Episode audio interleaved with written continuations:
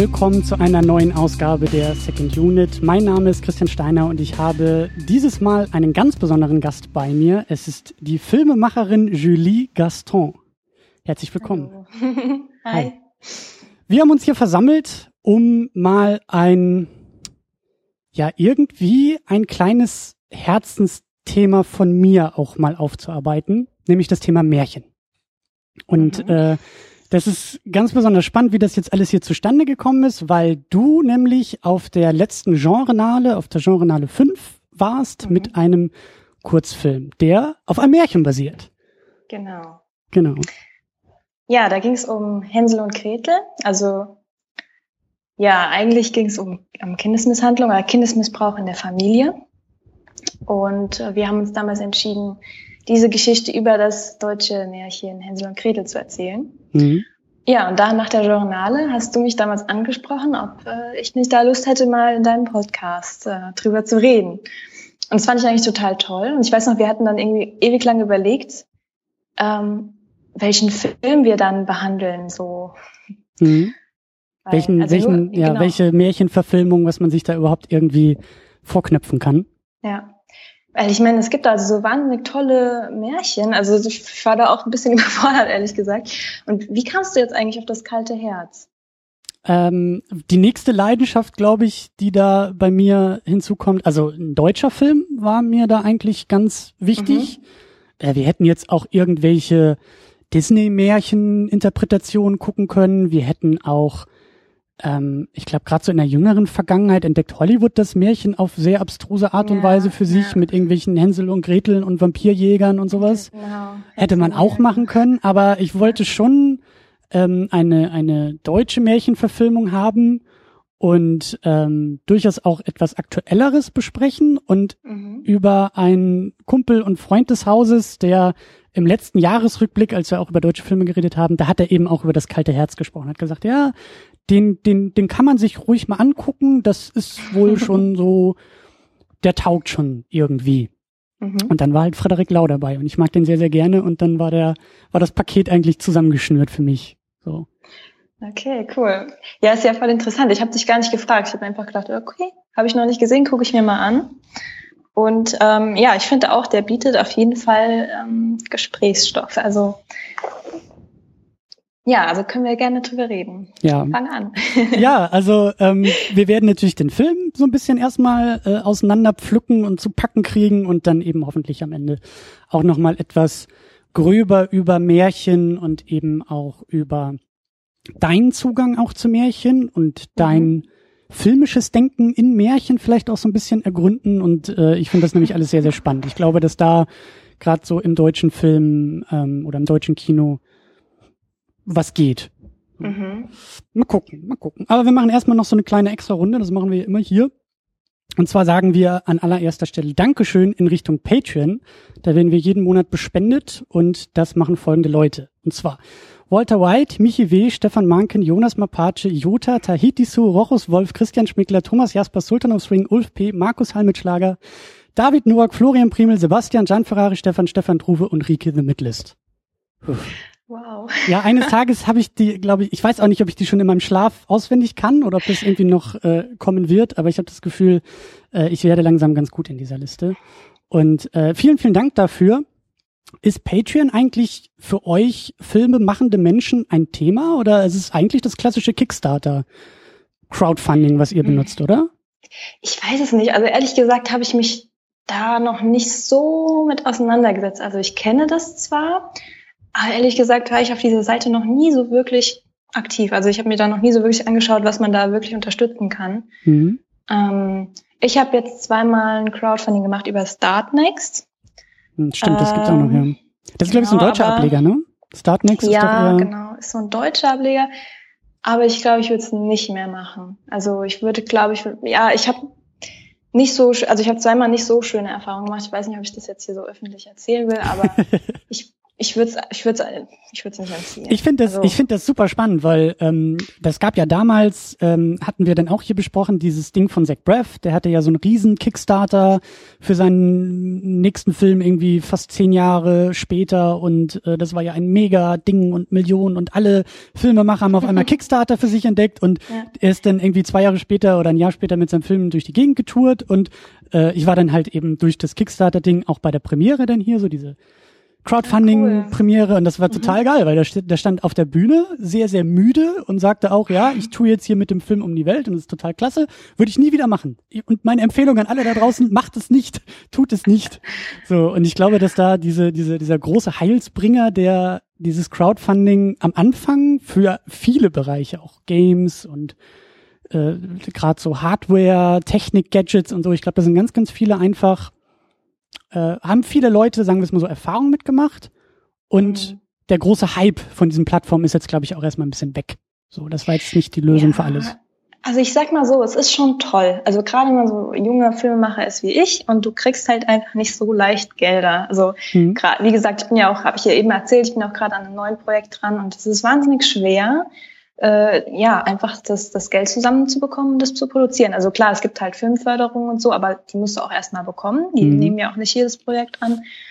Und auch, also als ich Hänsel gemacht habe, das war ja mein allererster Film, davor habe ich ja überhaupt nichts vorzuweisen gehabt. Also ich habe gesagt, ich habe eine, ich will einen Film machen und ich will einen Märchenfilm machen und ich will ein riesen Setdesign bauen und das wird sauteuer und ich brauche Geld, ja. Und dann haben die Leute auch erstmal so gedacht, ja, okay, also hm. mach doch erstmal was Einfaches oder so. Ähm, und dann war halt schon Crowdfunding toll, weil du kannst halt den Leuten von deiner Vision erzählen und dann kann halt auch jemand einfach fünf Euro dazugeben. Das ist schon super. Und ich habe halt auch gemerkt, dann ist auch direkt so ein bisschen so ein, so ein Fankreis entstanden. Also man mhm. bekommt auch direkt so ein bisschen Aufmerksamkeit für das Projekt, die Leute interessieren sich und so. Und das ist ganz toll. Und ich sage mal, es hat mir auch so persönlich auch immer wieder so ein Motivationsschub gegeben, wenn man, also man kommt ja als Filmemacher auch mal so an, an so Momente, wo man denkt, ah, scheiße, die Szene funktioniert nicht oder ist irgendwie nicht so geworden, wie man das wollte. Ja, das, also passiert, ich glaube, das passiert, wenn man ehrlich ist, jedem. Und dann verzweifelt man, dann denkt man, oh, ich schäme mich dafür und ich will das eigentlich gar niemandem zeigen. Und man dramatisiert das immer so total über, so Kleinigkeiten, die kein Mensch nachher sieht. Also ich habe bestimmt jeden gefragt, hast du diesen Fehler gesehen? Und, und ich habe noch keinen, noch keiner hat mir gesagt, dass er diesen Fehler gesehen hat. Naja, aber wenn man dann weiß, okay, da haben jetzt also 85 Leute ähm, Geld gegeben und haben das unterstützt, dann hat man so einen Druck, äh, dass das auch fertig werden muss mhm. und dass man das mhm. auch irgendwann auf DVD presst und den Leuten schickt und ja, dass man sich so überwindet, ja. Das, also das war so ein, so ein Hauptding von mir, irgendwie diese Überwindung, okay, wollen das jetzt auch sehen, ja. Mhm. Ähm, aber andererseits ist es halt auch, also jetzt gerade bei meinem jetzigen Projekt so ein bisschen so ein Druck, dass wir gesagt haben, eigentlich wollten wir im Dezember fertig sein und haben das auch gefundet. Also es steht auch da, Auslieferung Dezember. Und ähm, ja, dann hatten wir so ein bisschen Krankheitsfälle im Team und wir haben ganz viel mit ähm, VFX gemacht in dem Film.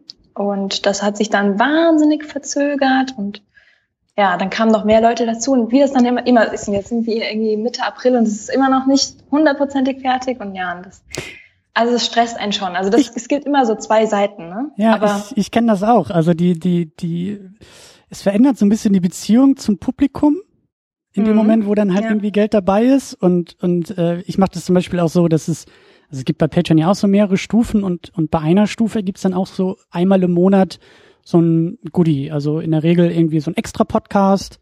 Mhm. Und da bin ich halt auch jetzt ein bisschen im Verzug mit, weil es halt auch momentan einfach eine Menge Stress so drumherum gibt und viel mhm. zu tun und mhm.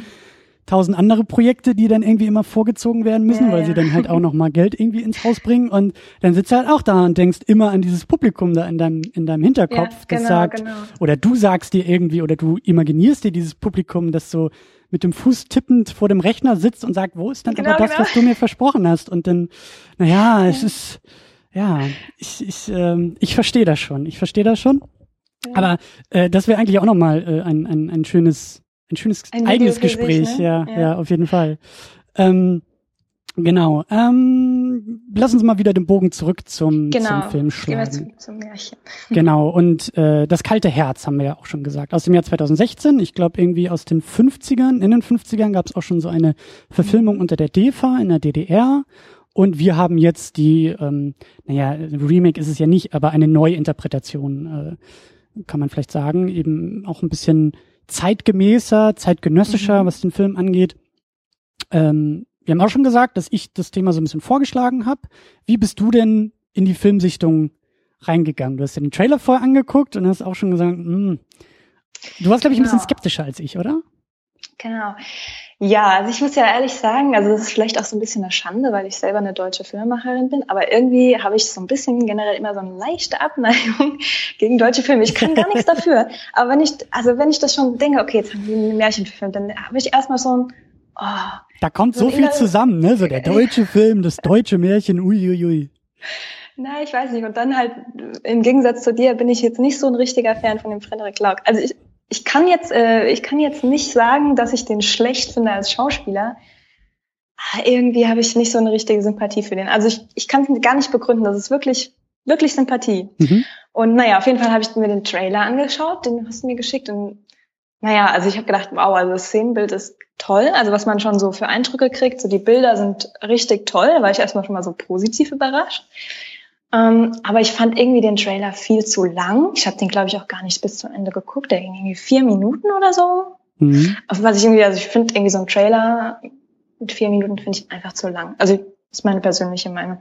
Und dann fand ich den irgendwie, also ehrlich gesagt fand ich den Trailer langweilig. Hat, ich hätte den, wenn mhm. du mir jetzt nicht gesagt hättest, wir machen darüber den Podcast, wahrscheinlich nicht gesehen, obwohl ich das Märchen kenne und das Märchen sehr gerne mag. Ähm, aber habe mir dann gedacht, okay, äh, es ist sein Vorschlag und du kennst dich auch mit Filmen aus und deswegen habe ich mir gedacht, naja gut, dann gucke ich mir den einmal an. Und ähm, ich muss dazu sagen, ich kannte den Film vorher auch noch nicht. Ach so, du kannst ihn auch nicht. Nein, Hast du ihn das, auch jetzt erst gesehen? Genau, das war dann auch so für mich so Grund, den cool. endlich zu gucken. Der stand auch schon so ein bisschen auf meiner Liste. Und mhm. äh, deswegen, ich hatte auch ein bisschen Angst, dass äh, du dann nachher irgendwie eher schreiend wegrennst und sagst, so Blödsinn. Aber ich glaube, so nee. nicht, oder? Nee, gar nicht. Also ich sag's mal so, es wird nicht einer meiner Lieblingsfilme werden. Ähm, aber ich war sehr positiv überrascht und klar, es gibt immer Kritik und, und, und es ist mit Sicherheit nicht perfekt, aber er hat mir sehr gut gefallen. Vor allem, weil die Ausstattung halt ganz toll ist. Also visuell hat es mir wahnsinnig gut gefallen. Mhm. Ähm, die Kostüme und, und ja, das fand ich einfach ähm, super schön optisch. Ähm, und mich hat es auch so ein bisschen an Krabbert erinnert. So einer der deutschen Filme, die ich sehr gerne mag. Irgendwie auch so, der ist glaube ich aus 2006. Ähm, irgendwie, ja, habe ich gesehen, da war ich noch irgendwie viel kleiner und das ist für mich so ein, so ein Film aus meiner Kindheit, den ich einfach wahnsinnig gerne mochte. Und daran hat es mich erinnert und deswegen hatte ich dann, also nach einer Weile habe ich, hab ich mich dann voll darauf eingelassen und fand es dann auch überraschenderweise ziemlich gut. Also, ja, das ist immer merkwürdig, wenn man, also das, das ja kann man gut so auf das DVD-Cover drucken, so bei der Verkauf, beim, beim, beim Verkauf, weißt du, im DVD-Regal. Überraschenderweise sehr gut. nee, ich muss echt sagen, also manchmal geht man ja in einen Film rein und denkt sich vorher schon, boah, das wird so geil. Ich weiß nicht, bei mir war es bei dem, bei dem ersten von der neuen Star Wars Reihe. Ähm, wie hieß der noch? Ah, so, jetzt werden mich alle steinigen. Du meinst Episode 7? Genau. Hier, und, äh, äh Force, Force Awakens, das ja, ja, ja, ja, ja, genau, genau, mhm. genau. Und ich habe mich so gefreut, stimmt, so ein Jahr habe ich mich so gefreut auf den Film. Und ich hatte eine mega Erwartung. Und dann habe ich den Film gesehen und ich war irgendwie, ich war irgendwie total enttäuscht. Ich weiß auch nicht, ich bin da raus und so, oh, toll. Ich weiß auch nicht. Und, und wenn das so rum ist, dann ist es irgendwie ja. schlecht, weil der Film ist gut, aber der war nicht so gut, wie ich es mir vorgestellt habe. Und ähm, Erwartungsmanagement. Ist genau, genau. Und, und hier mhm. war es genau andersrum. Hier habe ich eben überhaupt keine Erwartung gehabt. Ich habe sogar eher gedacht, ah, es wird bestimmt wieder so ätzendes Schauspiel sein. Gar nicht lästern. Aber, und dann hat es mich überrascht und fand ich es gut und fand es unterhaltsam und vor allen Dingen fand ich es halt schön, habe ich ja schon gesagt. Und ja, und dann habe ich mir gedacht, okay, darüber kann man schon reden. Also es gibt viele, viele Punkte. Wie sieht's denn aus bei der Besetzung und beim, beim Casting und auch also bei den Machern? Ich habe jetzt mal ein bisschen in der IMDb einfach nachgeschaut. Johannes Naber mhm. hat den Film also gemacht, hat Regie mhm. geführt, am Drehbuch auch mitgeschrieben. Sagt mir persönlich nichts. Mhm. Ja, ich kannte ihn vorher schon. Also ich bin auch so ehrlich gesagt ein heimlicher Fan. Na, siehst du? Ich beobachte ihn auch schon länger. Siehst du, aber trotzdem habe ich ihn nicht geguckt.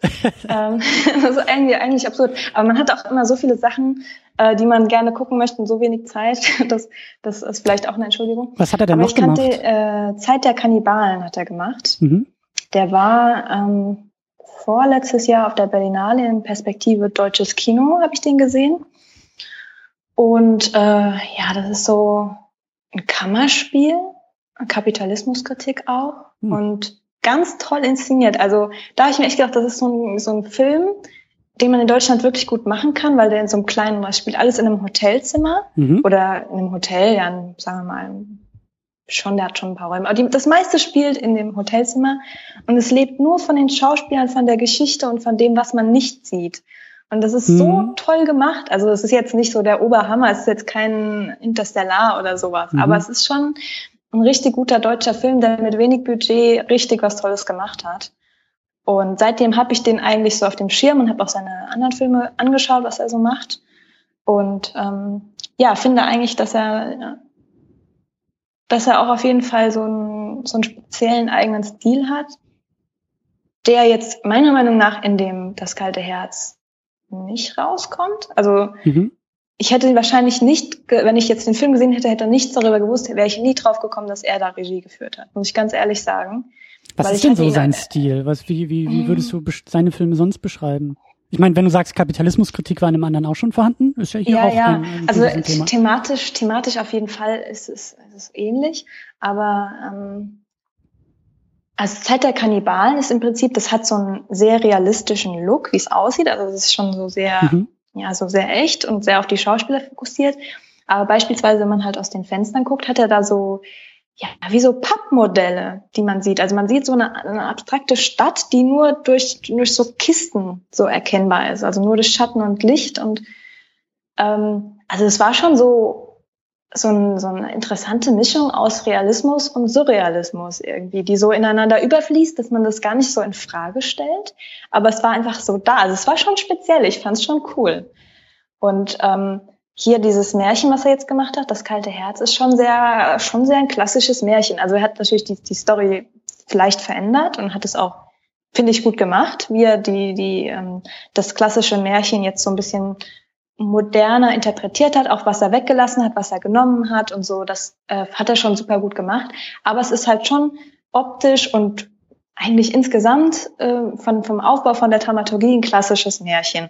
Und das hätte ich irgendwie nicht so erwartet. Von ihm. Mhm. Mhm. Ja. So, und wie sieht's denn aus mit Frederik Lau? Wenn du sagst, ist nicht so dein Fall, die Sympathie stimmt nicht. Also ich finde ihn total super. Äh, ich glaube auch hauptsächlich durch Victoria. Ich weiß nicht, ob du den gesehen hast. Mhm. Ja. Ich Was mag, findest du dann an ihm super? Fang doch mal ja, so an. pass auf, ich mag bei ihm, ähm, dass er, er hat so eine natürliche Proletenausstrahlung. Mhm. Ja, genau. In in dem Film äh, Schrotten habe ich ihn auch noch gesehen. Da ist er mir auch positiv aufgefallen. Ähm, also erstmal diese diese Proletenausstrahlung. In Schrotten fand ich das total klasse. Das ist mehr so eine Comedy, ähm, dass er da durchaus aufblitzen hat lassen, dass er so ein gewisses Gespür für Timing hat in Sachen Comedy. Mhm. Ähm, und ich, also nach außen hin wirkt er relativ, ähm, wie soll man das sagen, relativ, relativ sicher und groß. Und dann hat er diese total zerbrechlichen Momente, diese Gesichtsausdrücke, als ob er gerade von einem Laster überfahren wird, diese großen Augen, die er da macht, immer so ein bisschen bedröppelter Gesichtsausdruck. Und ich finde diesen Bruch total klasse. Ich weiß noch nicht, ob er so ein bisschen ähm, sich darauf ausruht, auch was so die Rollen angeht und was das Spiel angeht, Mhm. weil ich kenne noch nicht genug von ihm. Kann sein, dass er einfach nur so diese eine Nummer fahren kann. Ich habe aber so ein bisschen das Gefühl, dass der eigentlich, also der könnte auch noch viel, viel größer sein, also einen, größeren Status eigentlich haben. Ich habe das Gefühl, das ist so ein Typ, wenn der richtige Regisseur auch vielleicht so ein bisschen internationaler mal kommt, in Deutschland produziert und ihn aus der Versenkung so ein bisschen rausholt mit dem richtigen, mit der richtigen Konstellation, in der richtigen Produktion, kann er wirklich auch international größer durchbrechen. So als Mhm. Ein Typus von irgendwie deutschem Schauspiel, deutschem Typus. So. Also ich kann das nicht wirklich verneinen, was du sagst. Also ich würde das, ich würde dem schon zustimmen. Mein Problem ist immer bei ihm so ein bisschen, ich sehe immer, dass er ein Schauspieler ist. Ich kaufe es ihm nicht ab. Und ich habe am ersten Moment, in der ersten Sekunde, wo er auftritt beim Kalten Herz, ich gesagt, okay, ich, ich muss ganz ehrlich sagen, ich fand es auch so ein bisschen übertrieben. Die haben das ganze Gesicht so schwarz gekohlt und ähm, mhm. Ja, ich denke, ja, okay, das ist jetzt ein bisschen zu krass, weil so sieht's auch, selbst wenn man ein Köhler ist, ja, also selbst wenn man in Cola arbeitet, so sieht man dann auch nicht aus, ja. Aber gut, das ist ein Märchen und es darf auch ein bisschen übertrieben sein. Also es ist das nicht gewesen so mit dem Make-up und allem, sondern es war wirklich so, ich sehe ihn und ich, es ist für mich, egal was er macht, es ist Frederik Lau, es ist einfach ein Schauspieler, der eine mhm. Rolle spielt. Mhm. Und wenn, wenn du jetzt mal irgendein anderes Märchen nimmst, nimm, nimm das Aschenbrödel oder, oder drei Haselnüsse für Aschenbrödel, du hast nie das Gefühl, dass diese Schauspieler Schauspieler sind, die sind das. Mhm. Das ist Aschenbrödel. So, du hast einfach so einen anderen Zugang, weil du das beobachtest und das nicht sofort in Frage stellst, was du siehst. Und das ist so ein bisschen mein Problem bei ihm. Okay, bei Victoria vielleicht jetzt nicht, aber so, ich, ich sehe sein Gesicht, ich erkenne sein Gesicht und dann habe ich sofort ihn, weil ich, ich kann nicht sagen, ob es wirklich einfach eine Antipathie ist. Und deswegen, ich will ihn auch gar nicht so kritisieren, weil er hat das schon gut gemacht. Ich sag mal so, diese, in dem Film hat er ja so eine Rolle, die sich sehr stark wandelt, also so eine Dreifachwandlung hat vom naiven Köhlerjungen, der irgendwie äh, sich verliebt und dann irgendwie auch äh, zu den, äh, zu den Reichen gehören will, zu, dann zu dem bösen Geschäftsmann, der sein Herz äh, verkauft hat und ja, also ja, einfach eine ganz kalte Person geworden ist, dann wieder hin zu dem Liebenden, der alles aufgibt für seine Liebe. Und das sind schon so drei Persönlichkeiten, die hat er schon gut rübergebracht und man hat auch die Veränderungen gesehen von den Charakteren. Also es hat man an seinem Gesicht gesehen, ja. dass er jetzt sich verändert hat. Und das ist auf jeden Fall eine große Leistung. Also ich meine, ich habe selber schon geschauspielert und ich weiß, wie verdammt schwer das ist. Deswegen ist das Kritik auf hohem Niveau. Ja, ich sag's dazu. Also es ist, ähm, es ist jetzt vielleicht gemein, aber äh, es war für mich trotzdem immer ein bisschen zu viel. Also es war immer genau so gespielt, dass ich es eben nicht authentisch fand, dass ich es ihm nicht geglaubt habe, leider. Das kann ich auch nicht verneinen, weil für mich ist das eben diese Frage, die ich noch nicht beantworten kann, ob er so ein bisschen, also ob er an diesem Typecasting krankt. Also ob er, also mhm. ich sehe ihn auch nicht in den Rollen verschwinden, wie vielleicht andere Schauspieler, die halt mhm. immer die Rolle sind und sozusagen sich selbst dabei verlieren. Ich sehe auch den Frederik Lau, der da gerade spielt, der mhm. mich dann auch an die anderen Filme erinnert, aus denen ich ihn kenne. Mhm, genau, Deswegen, ja. ähm, also das sehe ich auch, das sehe ich auch. Ähm, ich sehe es halt für mich nicht so sehr als Problem, aber ich kann das abschließend eben auch noch nicht beurteilen. Und ich eigentlich warte ich auch noch darauf, dass er nochmal so eine Rolle auch, auch kriegt. Ich kann mir vorstellen, dass er in der Lage ist, auch komplett in der Rolle zu verschwinden. Es mhm. fehlt halt noch der Beweis dafür. Ich habe so den Eindruck, mhm. dass da irgendwie, also jetzt mal ganz blöd gesagt, weil ich auch viel in diesen Hollywood-Mechanismen denke, aber weißt du, so, wenn Spielberg das nächste Mal hier dreht, wenn Tarantino das nächste Mal hier drehen würde, so, mhm. dann hol ihn gerne mal irgendwie dazu. So, Tarantino hat auch gezeigt, äh, mit, mit Inglourious Bastards, wer hier in Deutschland unterwegs ist und wirklich auch also Augustil da in dieser, in dieser Kellerszene so, der ist wirklich, mm. ja. der hat gestrahlt und das in alle Welt so. Und, und mm. ich glaube, dass, dass ähm, Frederik Lau auch eigentlich, also ich würde mir wünschen, dass er so einen Moment kriegt. Ich kann mir vorstellen, dass er ihn nochmal kriegt. Ich warte auf diesen Moment. Und dann müssen wir, glaube ich, nochmal zusammenkommen und äh, vergleichen. Ja, ja. Das ist echt, das ist echt ein guter Punkt. Ehrlich zu sein, ich frage, also das ist so eine Frage, die kann ich mir selber auch noch nicht so richtig beantworten, obwohl ich selbst Regie mache und mich auch sehr damit auseinandersetze. Aber wie viel hat der Regisseur jetzt tatsächlich am Ende damit zu tun, wie gut und wie authentisch das Schauspiel ist? Du, das, wenn du sagst, wenn du ja. sagst, wenn jetzt ein Spielberg kommen würde und würde mit ihm arbeiten, wer würde er vielleicht so strahlen? Ja, was würde der dann mit ihm machen, dass er so strahlt? Das finde ich das Interessante.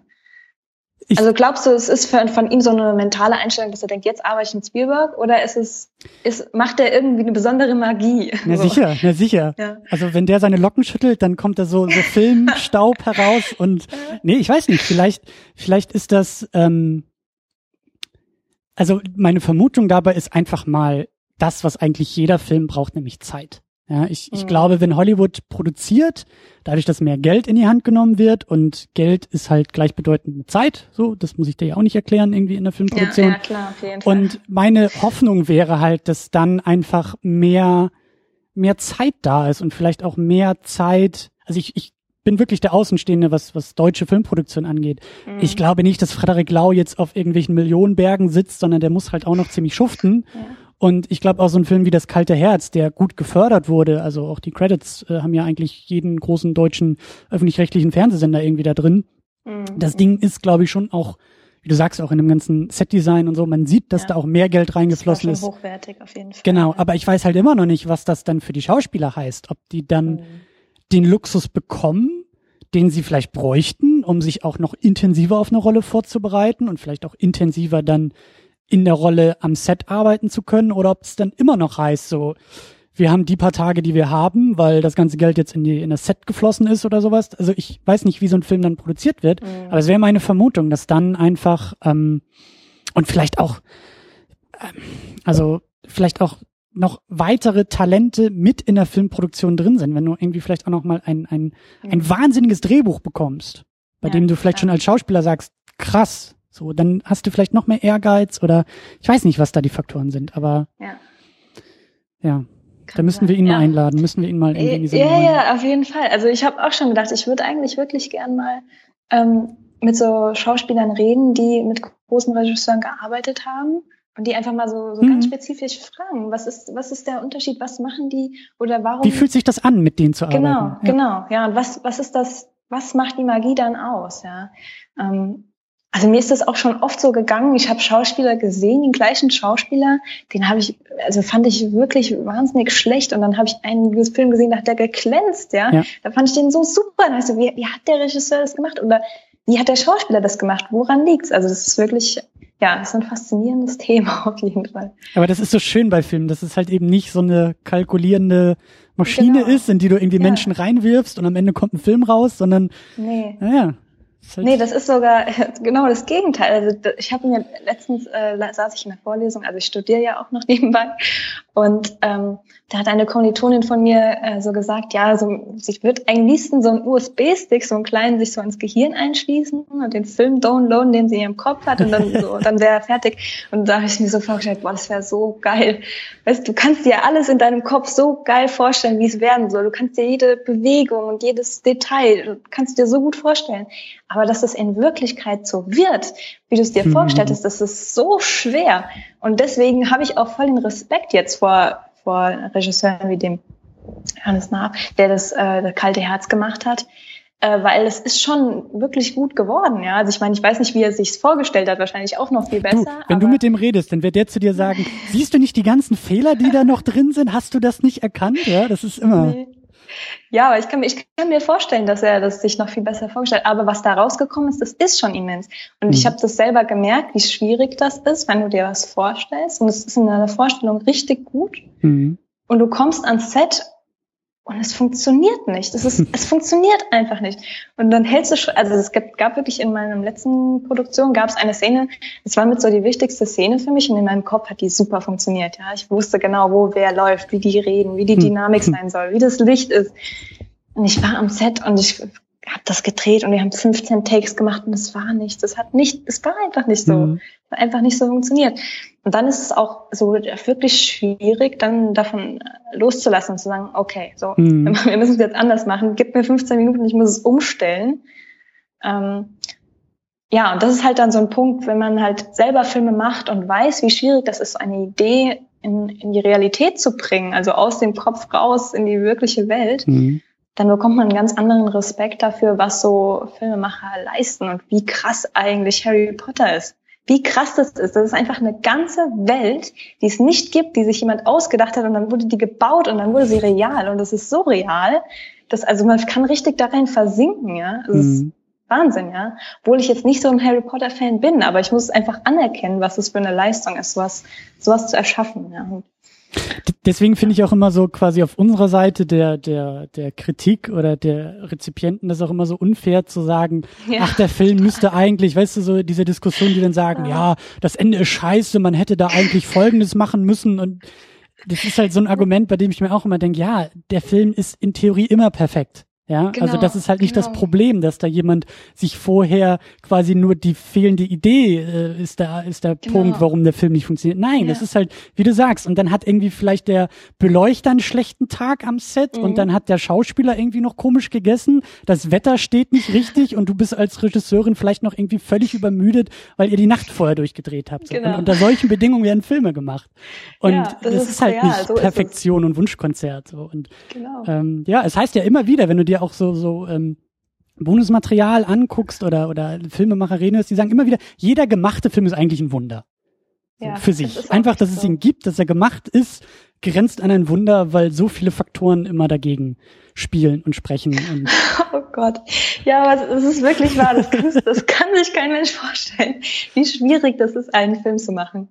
Also es ist wirklich Krieg. Du musst wirklich gegen dich selbst kämpfen, gegen alle im Team. Alle kämpfen untereinander, miteinander. Alle kämpfen irgendwie gegen sich. Und jeder will irgendwie auf ein Ziel hinarbeiten. Und es könnte so leicht sein, aber es ist manchmal so schwer. Und dann ist es am Ende, wenn das fertig ist, ist es wirklich so, es ist unglaublich. Also gerade bei Hänsel muss man sich überlegen, das war, äh, wie gesagt, mein erster Film. Ich habe mein, mein äh, Vordiplom Mhm. Und ähm, wir haben das gedreht in vier Tagen im Februar. Es war so kalt. Ich hatte so eine so eine Gemeindehalle, war auch so gesponsert ähm, sozusagen. Also wir haben das ja alles so günstig wie es geht. Also der ganze Film hat 8.000 Euro gekostet, was sehr viel Geld ist natürlich, aber für einen Film wahnsinnig wenig Geld. Vor allem für einen Film, wo alles gebaut ist äh, und alle Kostüme genäht und und es nichts irgendwie äh, möglich gab, sagen wir es mal so. Und ähm, ja, und dann hatten wir irgendwie minus ein Grad, der Kaffee ist im Becher gefroren und die Schauspieler hatten ein Nachthemd an und so. Und ich kann gar nicht erzählen, wie viel bei dieser Produktion schiefgelaufen ist. Also das kann man sich überhaupt nicht vorstellen. Das siehst du ja auch nicht. Du siehst den nee, fertigen Film genau, und sagst, schön. Genau. Genau, und dann, wenn jemand den Film sieht, der sieht überhaupt nicht, dass es da kalt war. Okay, man sieht manchmal den Atem, ja, aber das sieht noch aus, als wäre es ein cooler Effekt. Aber nee, aber du siehst ja. einfach nur dann irgendwie einen zehnminütigen Film und denkst ja so, ja, hätte man besser machen können oder ist ja, ist ganz schön oder hm, die Musik ist toll. Aber du merkst gar nicht, was da diese zwischenmenschlichen Sachen, die vielleicht passiert sind oder wie kalt es war oder wie viel Arbeit das war oder dass dieser Hexenofen, dass man da vier Wochen äh, mit, ähm, wie heißt das, Pappmaché gearbeitet hat, ist einfach da. Und wenn ja. das im kleinen Rahmen so ist, dann muss man sich mal überlegen, wie wie krass das ist so bei so einer Riesenproduktion, wie viel Arbeit da drin steckt, die einfach unsichtbar wird. Also gerade zum Beispiel guter Ton. Das ist sowas, das mhm. wird total unsichtbar, finde ich, im Film. Das merkt man nur, wenn der Ton schlecht ist. Ja? Aber wie viel Arbeit, wie viel diese Folies und alles, was die da alles machen. Also ich finde, Sounddesign ist für mich so eine Magie, was man alles erreichen kann für eine Stimmung, wenn man einfach nur so einen schrillen Ton ganz leise, dass man ihn kaum hört, drunter legt und sowas. Ähm, ja, also Jetzt, sind wir irgendwie, jetzt bin ich irgendwie vom Thema abgeschliffen. Aber es ist die perfekte Überleitung, um wieder zurück zum Film zu kommen, denn der mhm. sieht auch wirklich gut aus. Ja, also das, also das komplette Set-Design, die Kostüme, ähm, in den Credits stand es, glaube ich, auch drin, äh, teilweise zumindest auch im Schwarzwald wirklich gedreht, mhm. ähm, also on Location. Ja. Ähm, und das, das sieht schon, das sieht, sieht schon sehr, sehr fett aus, Fall. ja. Also ich muss auch sagen, das haben ja äh, bei die Babelsberger haben das ja gebaut. Und ähm, mhm. die, diese, die haben schon wahnsinnig tolle Skills, was so Set-Design angeht.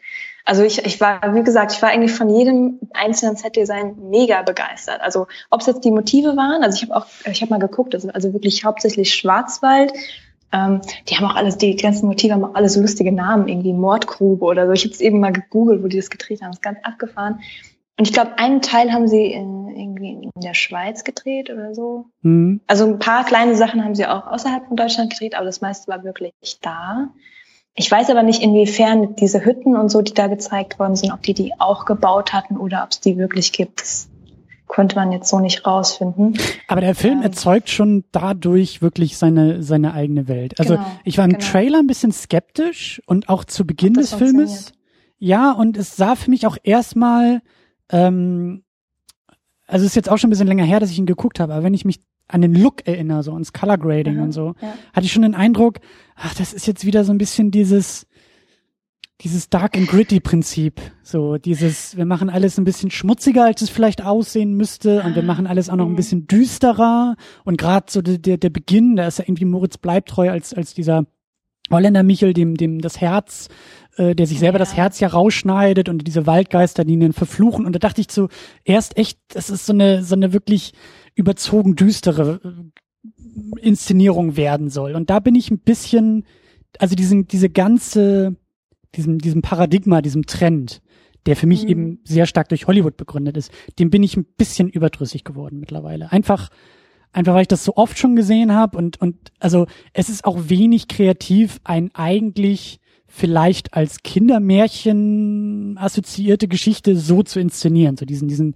krassen mhm. Bruch äh, zu machen in der Optik, so, das ist jetzt nicht unbedingt so neu. Erfindung. Ja. Genau. Ja, also ich meine, gut, man muss irgendwie erstmal auch überlegen, ist das überhaupt ein Kindermärchen? Weil ich empfinde das, ja, okay, Märchen sind irgendwo immer für Kinder, aber also es ist schon eigentlich nicht wirklich ein Kinderfilm. Es ist eigentlich schon, also man kann ihn Kindern zeigen, ich finde ihn jetzt nicht zu brutal, dass man den Kindern nicht zeigen kann, aber ich glaube, das ist auch vor allen Dingen ein Film, der Erwachsene anspricht. Das tut er auch ähm, mit der mit der Eröffnung und auch mit dieser Bildsprache. So. Genau, das, das aber ich schon. verstehe ich verstehe total, was du meinst. Ich habe auch am Anfang gedacht, das ist jetzt wieder so, das ist nicht so originell. Und das und das war auch so ein Moment, wo ich dann halt auch so ein bisschen mhm. gerade in Bezug auf den Regisseur so ein bisschen enttäuscht war, weil ich gedacht habe, warum macht er das so, wie man es kennt? Also Weißt du, wie ich meine? Warum hat er es nicht anders gemacht? Das ich glaube, so ich glaube, wir können ja nur vermuten, aber es, mhm. es sieht für mich und das ist, also es sieht für mich risikoarm aus. Das ja, ist vielleicht so das. Das war mein erster Gedanke. Das war mein erster Gedanke nach den zehn Minuten. Okay, die haben alles auf Nummer sicher gemacht. Die haben mhm. alles so gemacht, dass es garantiert den meisten Menschen gefällt.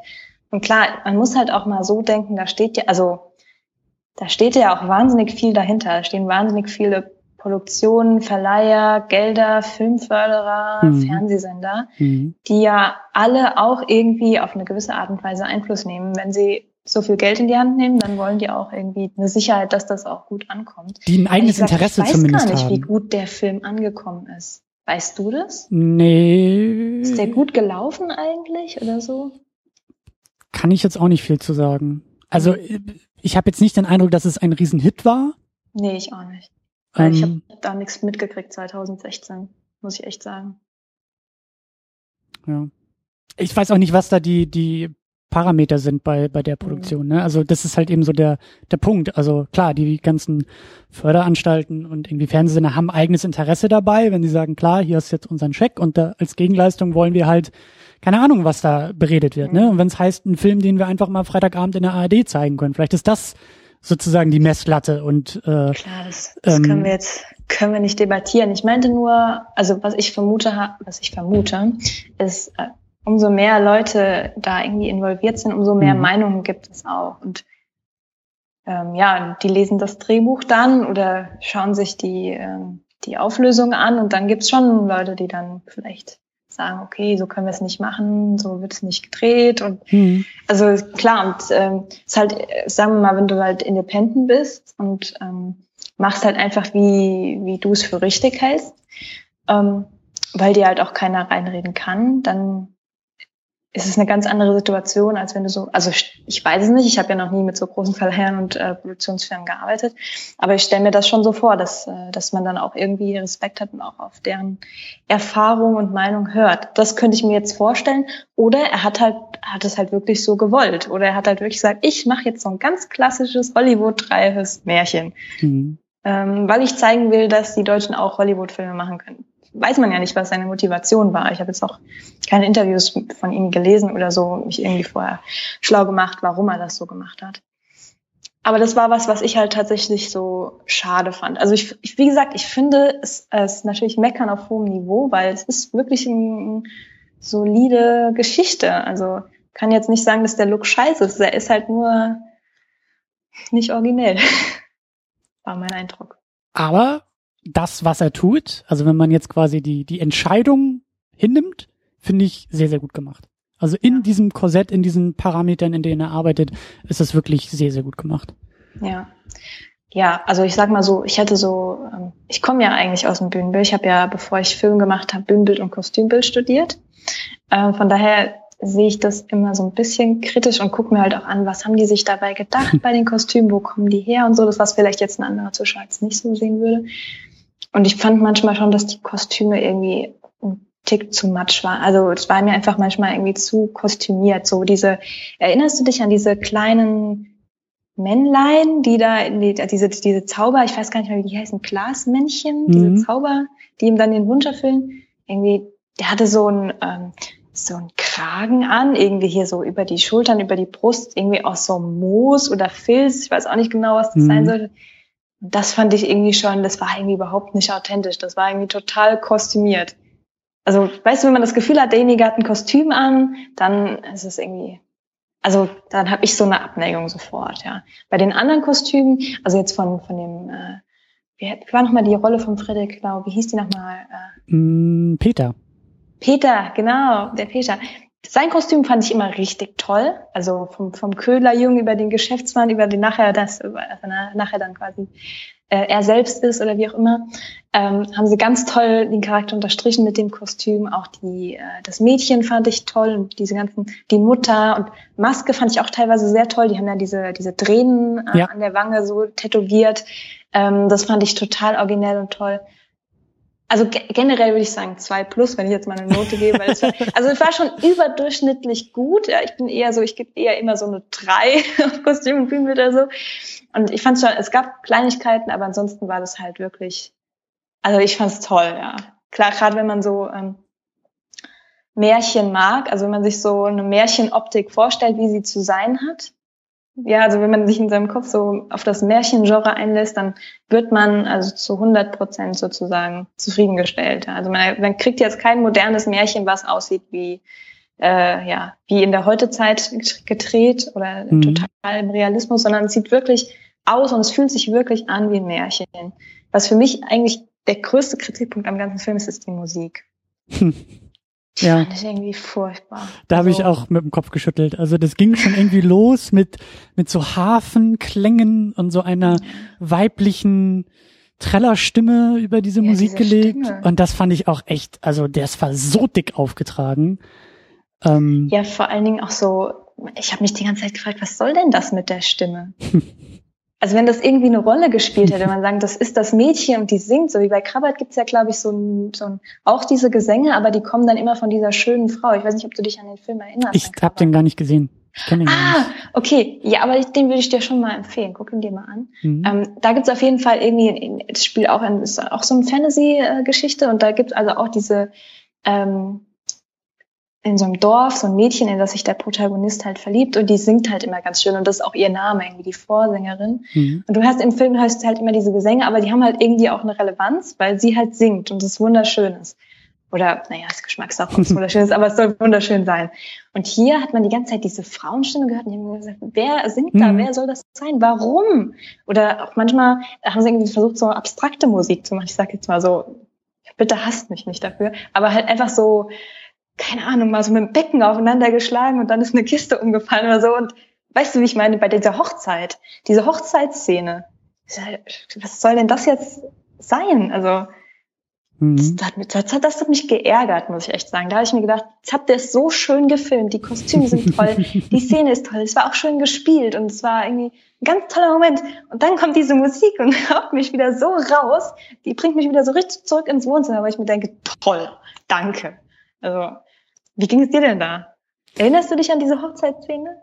Ich erinnere mich echt fast nur, was Musik angeht, an diese, an diese Hafengesänge. Also das fing ja. damit an und das war echt, boah, da hatte ich echt Schwierigkeiten reinzukommen. Dann weiß ich, also der Film geht, glaube ich, zwei Stunden, gefühlt mhm. 90 Minuten, ja, nichts, lange, nichts von dieser lang. Musik. Und ich war wirklich, wie du sagst, ne, so im Schwarzwald unterwegs und dann ja. natürlich am Ende kam sie wieder und dann war es auch, dann war ich irgendwie auch raus. Also das, das ist, das war für mich einfach zu dick aufgetragen und ähm, ja hat mich dann eher ein bisschen, ein bisschen rausgeworfen. Woran ich mich noch erinnern kann, was ich total witzig, charmant und irgendwie cool fand, äh, ist wahrscheinlich im Märchen verankert. Ich kenne das Märchen nicht, aber diese, diesen, diesen Dance-Off, den die beiden da haben. Also es geht ja, ja, darum, dass, dass der Peter da seine, seine, er will ja da die, die Lisbeth heißt sie, glaube ich, er will weg aus seinem, aus seinem Stand, er will kein Köhler mehr sein, er will Glas machen.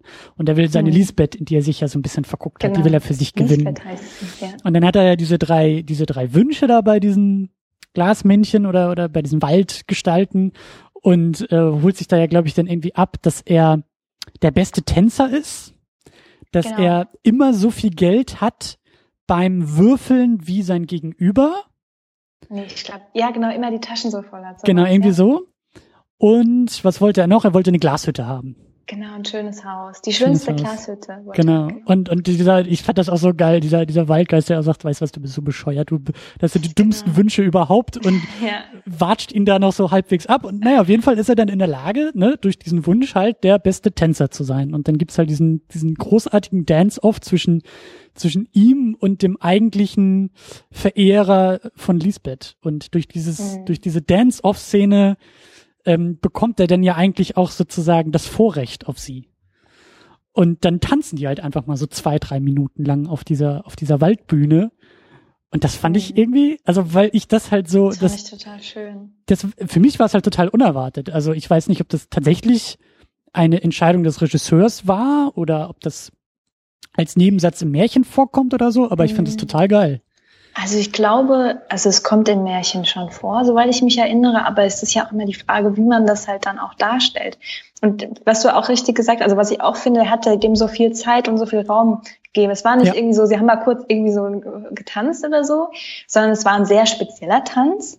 Also äh, also was, ich weiß gar nicht, was das überhaupt für ein Tanz war, ob das jetzt eine Choreografin sich extra für den Film ausgedacht hat oder ob das so ein äh, mittelalterlicher schwedischer Tanz tatsächlich ist, den es gibt, das weiß ich nicht.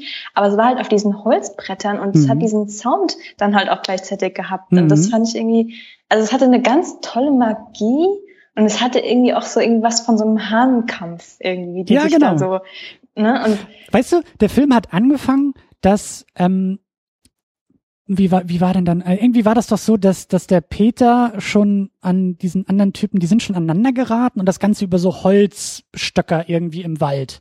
So eine kleine ähm, äh, Kampfchoreografie hatten sie sich da irgendwie ausgearbeitet. Ich weiß nicht, ob du dich an den Moment erinnern kannst. Sie sind schon mal irgendwie ja, aneinander geprallt. Ja, ja, Und das war halt auch so ein bisschen, ich fand es ein bisschen schwerfällig. Das war, das war so.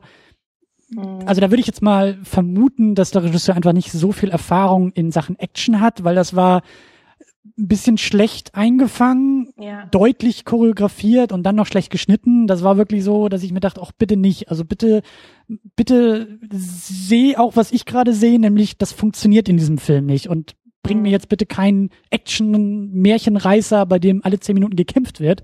Und deswegen fand ich das halt so cool, dass eben dieses, dieser, dieser Zweikampf, der ja unvermeidlich war, dieser beiden Figuren, auf dem Parkett, auf dem, auf dem Dancefloor geregelt wurde. Und wie du sagst, auch mit den eigenen Tanzschritten in so einer Art Stepptanz die eigene Musik erzeugt. Und das fand ich halt total geil. Das ist genauso, Wie es sein soll. ja, das habe ich mir, das war auch so was, ähm, wo ich eigentlich, würde ich jetzt mal kritisieren wollen, auch wenn ich mal ungern kritisiere, diese Szene mit diesem Stockkampf, ich hätte die rausgeschnitten.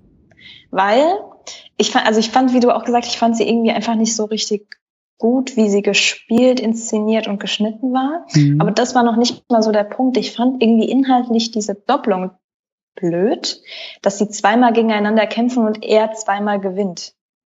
Also der Mhm, Peter, ja. mhm, mhm. Beim ersten Mal im Stockkampf besiegt er ihn und dann irgendwie unfairerweise kommt dann ein Kumpel von dem, äh, von dem, wie heißt nochmal der Holz, äh, ich weiß nicht, bin immer schwer mit Namen, aber der, sein Rivale, ja, kommt ein Kumpel und schlägt ihm eins mit der Axt über und dann machen die sich davon sozusagen. Und dann besiegt er ihn nochmal. Ich habe nicht so richtig verstanden, was trägt das jetzt zu der Story bei? Diese zwei Kämpfe, bei denen er beides mal gewinnt. Ähm, Mhm. man hätte es vielleicht irgendwie anders. Ich habe jetzt gerade so keine, keinen Vorschlag, wie man es anders hätte schreiben können oder anders hätte machen können. Aber es wäre vielleicht hätte auch einfach nur gereicht, wenn es irgendwie eine Drohgebärde gegeben hätte. Also wenn die sich irgendwie mal kurz angeschrien hätten oder Mhm. äh, ja ihr, ihre Grenzen, ihre Revier markiert hätten irgendwie und ähm, es hätte nicht so einen Kampf geben müssen, der dann auch noch so blöd ausgeht. Also ja, ich weiß es nicht. Also das war, das war für mich so ein, ähm, das war nicht wirklich ähm, ein Regiefehler meinerseits, sondern ich fand, das war schon im Drehbuch nicht so gut gelöst. Aber es ist auch einer der wenigen äh, Punkte, die ich jetzt am Drehbuch auszusetzen habe. Mhm. Ja. Wie sieht's denn aus mit ähm, mit Motiven und mit Inhalten? Ich glaube, das wir, könnte man schon mal gut so ein bisschen aufmachen. Wenn du sagst Drehbuch äh, als als Ausgang, ähm, klar, das Drehbuch ähm, orientiert sich an der Märchenvorlage, ist eine Ja. Adaption. Da hast du halt auch äh, sozusagen Fluch und Segen dir eingekauft, weil wie das immer so ist bei Adaptionen, man kann sie eigentlich nur falsch machen. Mhm. Ähm, wie, wie war denn das für dich? Also du kanntest das Märchen auch schon vorher, ne? Dir war das, Genau, ich dir war die Geschichte das Märchen, aber ich habe es jetzt nicht irgendwie vorher nochmal gelesen, sondern ich wusste ungefähr, worum es geht, um den Jungen, der sein Herz verkauft, um Mhm. ja, Reichtum zu erlangen und das Mädchen zu heiraten und so. Das wusste ich. Ähm, und ich fand das Märchen auch ehrlich gesagt viel unheimlicher als den Film.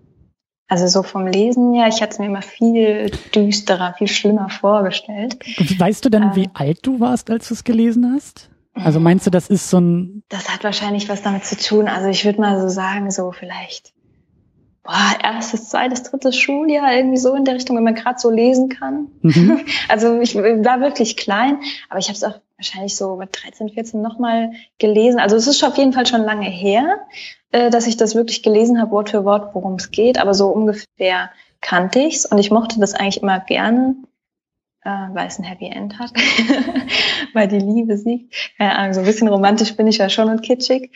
Ähm, ja, und warte mal, worauf wolltest du noch hinaus? Motive. genau.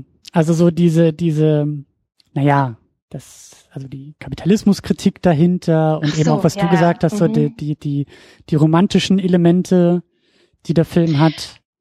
Also ich muss ja generell, also das ist vielleicht auch sowas, was ich generell finde, was eine sehr persönliche Meinung ist. Ich finde, dass sich Märchen oder generell so ähm, abstraktere Fantasiesachen Mhm. immer sehr viel besser eignen, um so ein Thema zu reflektieren, als es so auf die Fresse sozusagen jemandem ins Gesicht zu sagen.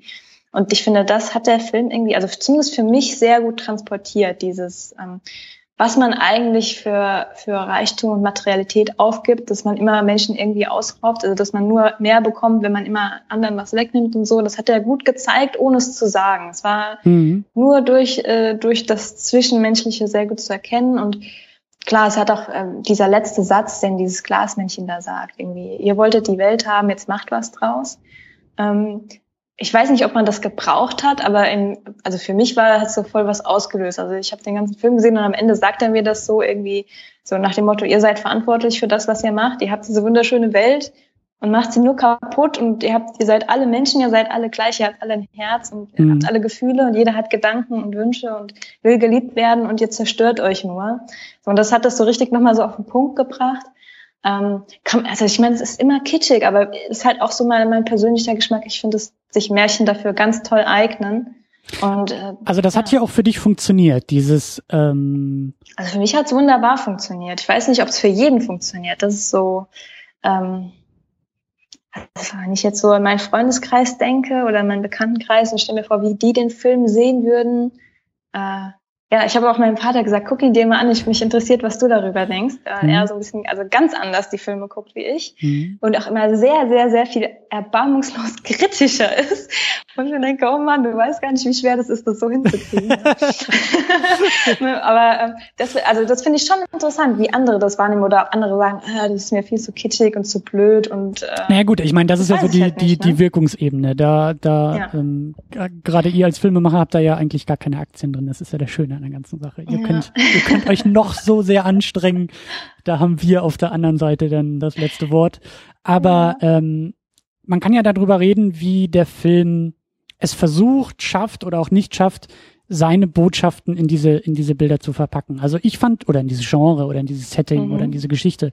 Und ich fand das eigentlich insgesamt schön unaufdringlich. Also ja. du hast dieses, diesen letzten Satz zitiert und das Mhm. ist wirklich, also das war für mich der Moment von so auf die Fresse, jetzt sage ich dir nochmal, jetzt gebe ich dir nochmal einen mit, lieber Zuschauer, ne, falls du Mhm. jetzt irgendwie zwei Stunden geschlafen hast, so hier nochmal in Kurzform. Ähm, fand ich ein bisschen, ein bisschen dick aufgetragen. Den Mhm. Rest fand ich, also so Bauchgefühl irgendwie gut, also relativ zurückhaltend. Der, der, der, das kam mir alles nicht so dick aufgetragen vor. Klar, der, der, die Grundgeschichte, der Grundplot ist da. Die, die, die Kritik am, an der Gier, die Kritik am, ähm, klar, am Kapitalismus, am kapitalistischen Streben, aber eben auch am, am Egoismus, der da mit einhergeht. All das, all diese Motive, all diese Themen sind da drin, ohne mir jetzt ins Gesicht zu springen. Ja. Also wie gesagt, für mich funktioniert das eigentlich immer sehr gut, dass man, dass man etwas so verpackt, weil. Aber ist das nicht auch ein Drahtseilakt? Also das kann doch auch echt, selbst genau, wenn man, wenn man diese, diese Sprache sozusagen mag und spricht, dieses Codieren in, in, in Genre, das kann doch auch voll nach hinten losgehen, oder? Mhm. Ja, ich habe eben schon, als du geredet hast, habe ich mir überlegt, was gibt's denn für ein Beispiel, wo es überhaupt nicht gut funktioniert? Oder gibt's vielleicht auch einfach welche, die, also wäre jetzt auch nur eine Vermutung, mir fällt auch kein Beispiel ein, aber vielleicht auch Kandidaten, die ähm, diese, diesen Unterbau oder diese Metaebene einfach verlieren und wo es dann irgendwie nur noch, also die leer sind, die, die ja. sich vielleicht nur an irgendwelchen ähm, Effekthascherei meinst du bedienen? Ja, oder, oder, oder Referenzen oder, oder wirklich so eine Art Checklist, weil das Märchen vielleicht so bekannt ist, dass man sagt, ja, und dann muss irgendwie der Kuss kommen und dann ist irgendwie der Schuh weg und dann steht sie irgendwie wieder mhm. auf und weißt du, so dieses. Also gibt's auch Märchen ohne Aussage, ohne, ähm, also meinst du jetzt Märchen oder Märchenverfilmung? Märchenverfilmung würde ich, würde ich, würde ich fragen. Ja. Also Boah, im Idealfall schwer. natürlich Märchen, die es haben, aber die sozusagen im Film dann verloren haben, weil, weil in der Filmproduktion irgendwie nicht zwischen den Zeilen gelesen wurde, sondern wirklich nur Wort für Wort äh, adaptiert wurde. Ich meine, wir müssen das jetzt auch nicht beantworten. Das ist äh, bei weitem Vielleicht nicht auch eine Frage an deine Hörer. Vielleicht fällt denen was ein. Also mir fällt jetzt spontan, mir fällt jetzt keins ein.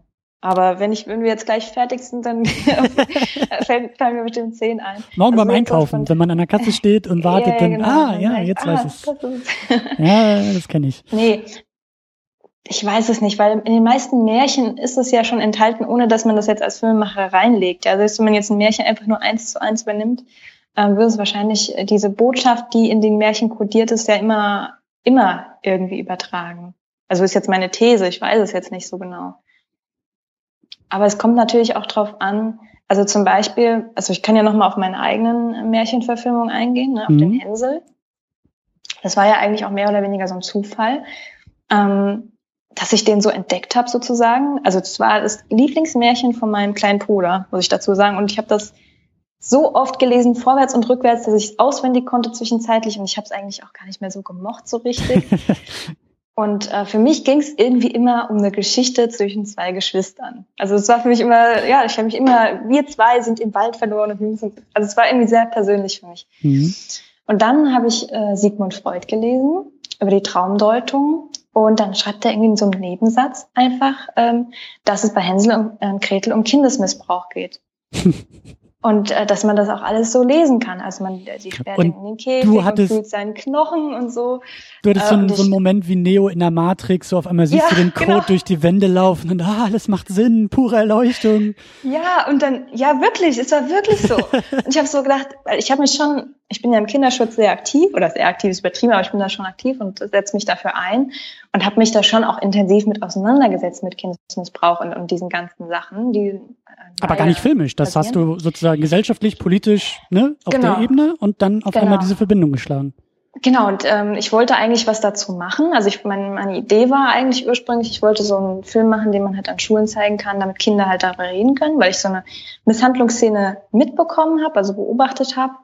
Und, ähm, und ich fand es irgendwie so wahnsinnig schlimm, dass das Kind eigentlich keine Möglichkeit hat, wirklich darüber zu sprechen, weil es ist natürlich sehr unangenehm, aber es gibt auch keinen Raum so richtig dafür, wo man hingehen kann als Kind, ja. Und die Schule ist auch eigentlich kein Raum. Wann mhm. sollst du das machen? Zu wem sollst du gehen? Mhm. Dann habe ich gedacht, man müsste irgendwie so ein Programm schaffen, irgendwie, wo, wo es den Kindern möglich gemacht wird, wo es ihnen einfach gemacht wird und habe dann überlegt, was kann ich denn für einen Film machen? Der soll auf gar keinen Fall sein wie so ein typischer Mobbing-Film. Ich weiß nicht, also oder die Filme, die man beim Führerschein so sieht, diese furchtbaren, wo so, oh, diese so Filme, diese Lehrfilme, die von Erwachsenen gemacht wurden, ja, die ja, immer ja, so mindestens genau. zwei Generationen eigentlich hinterher sind, so wo dann genau, irgendwie die Kinder so Dialoge bekommen. Jahre Klamotten haben. Ja, und ja. hey cool, Mann, du hörst doch auch Rap, oder? Ja, klar, dann lass uns mal über irgendwie das Rauchen reden oder so.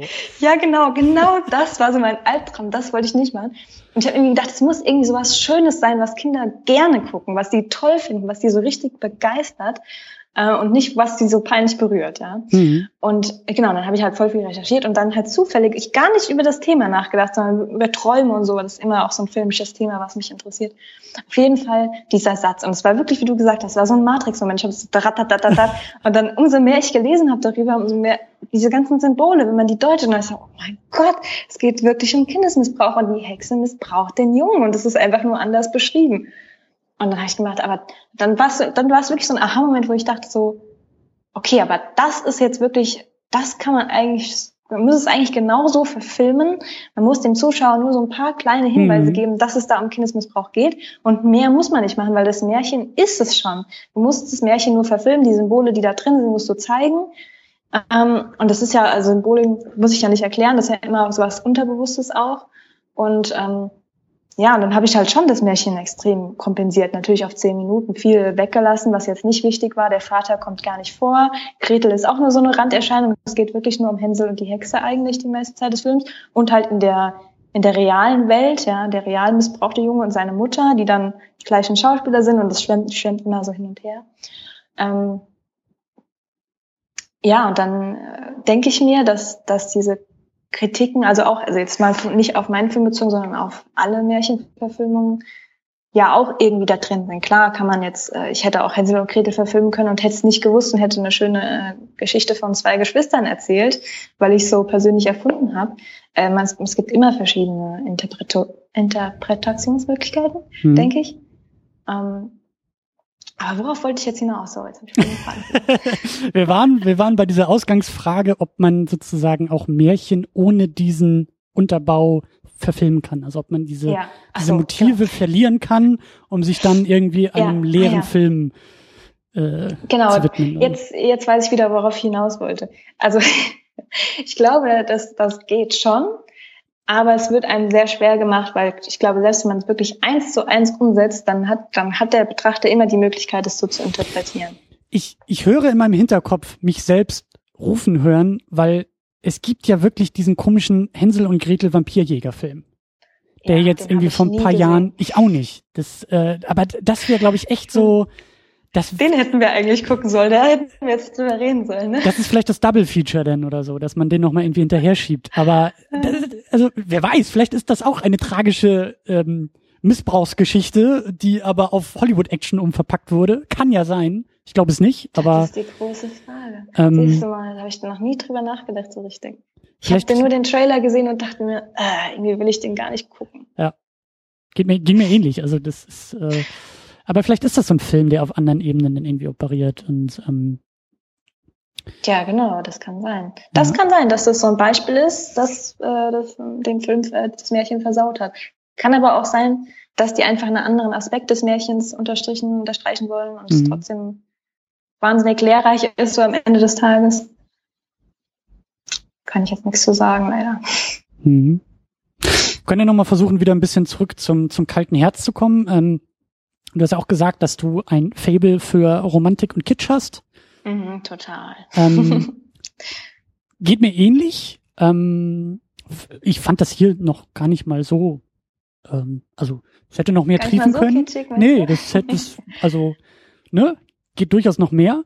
Aber ähm, ist auf jeden Fall so ein, so ein so ein starkes Prinzip in diesem Film. Also diese diese Romantik ähm, im klassischen Sinne auf jeden Fall, glaube ich. Ja, so dieses, diese, also sein Weg, den er da geht. Also ich finde, also da steckt eine Menge drin. Also da, da, da steckt natürlich diese Kapitalismuskritik drin. Da steckt natürlich mhm. der, ähm, die Kritik am gierigen Menschen, am gierigen Wesen drin.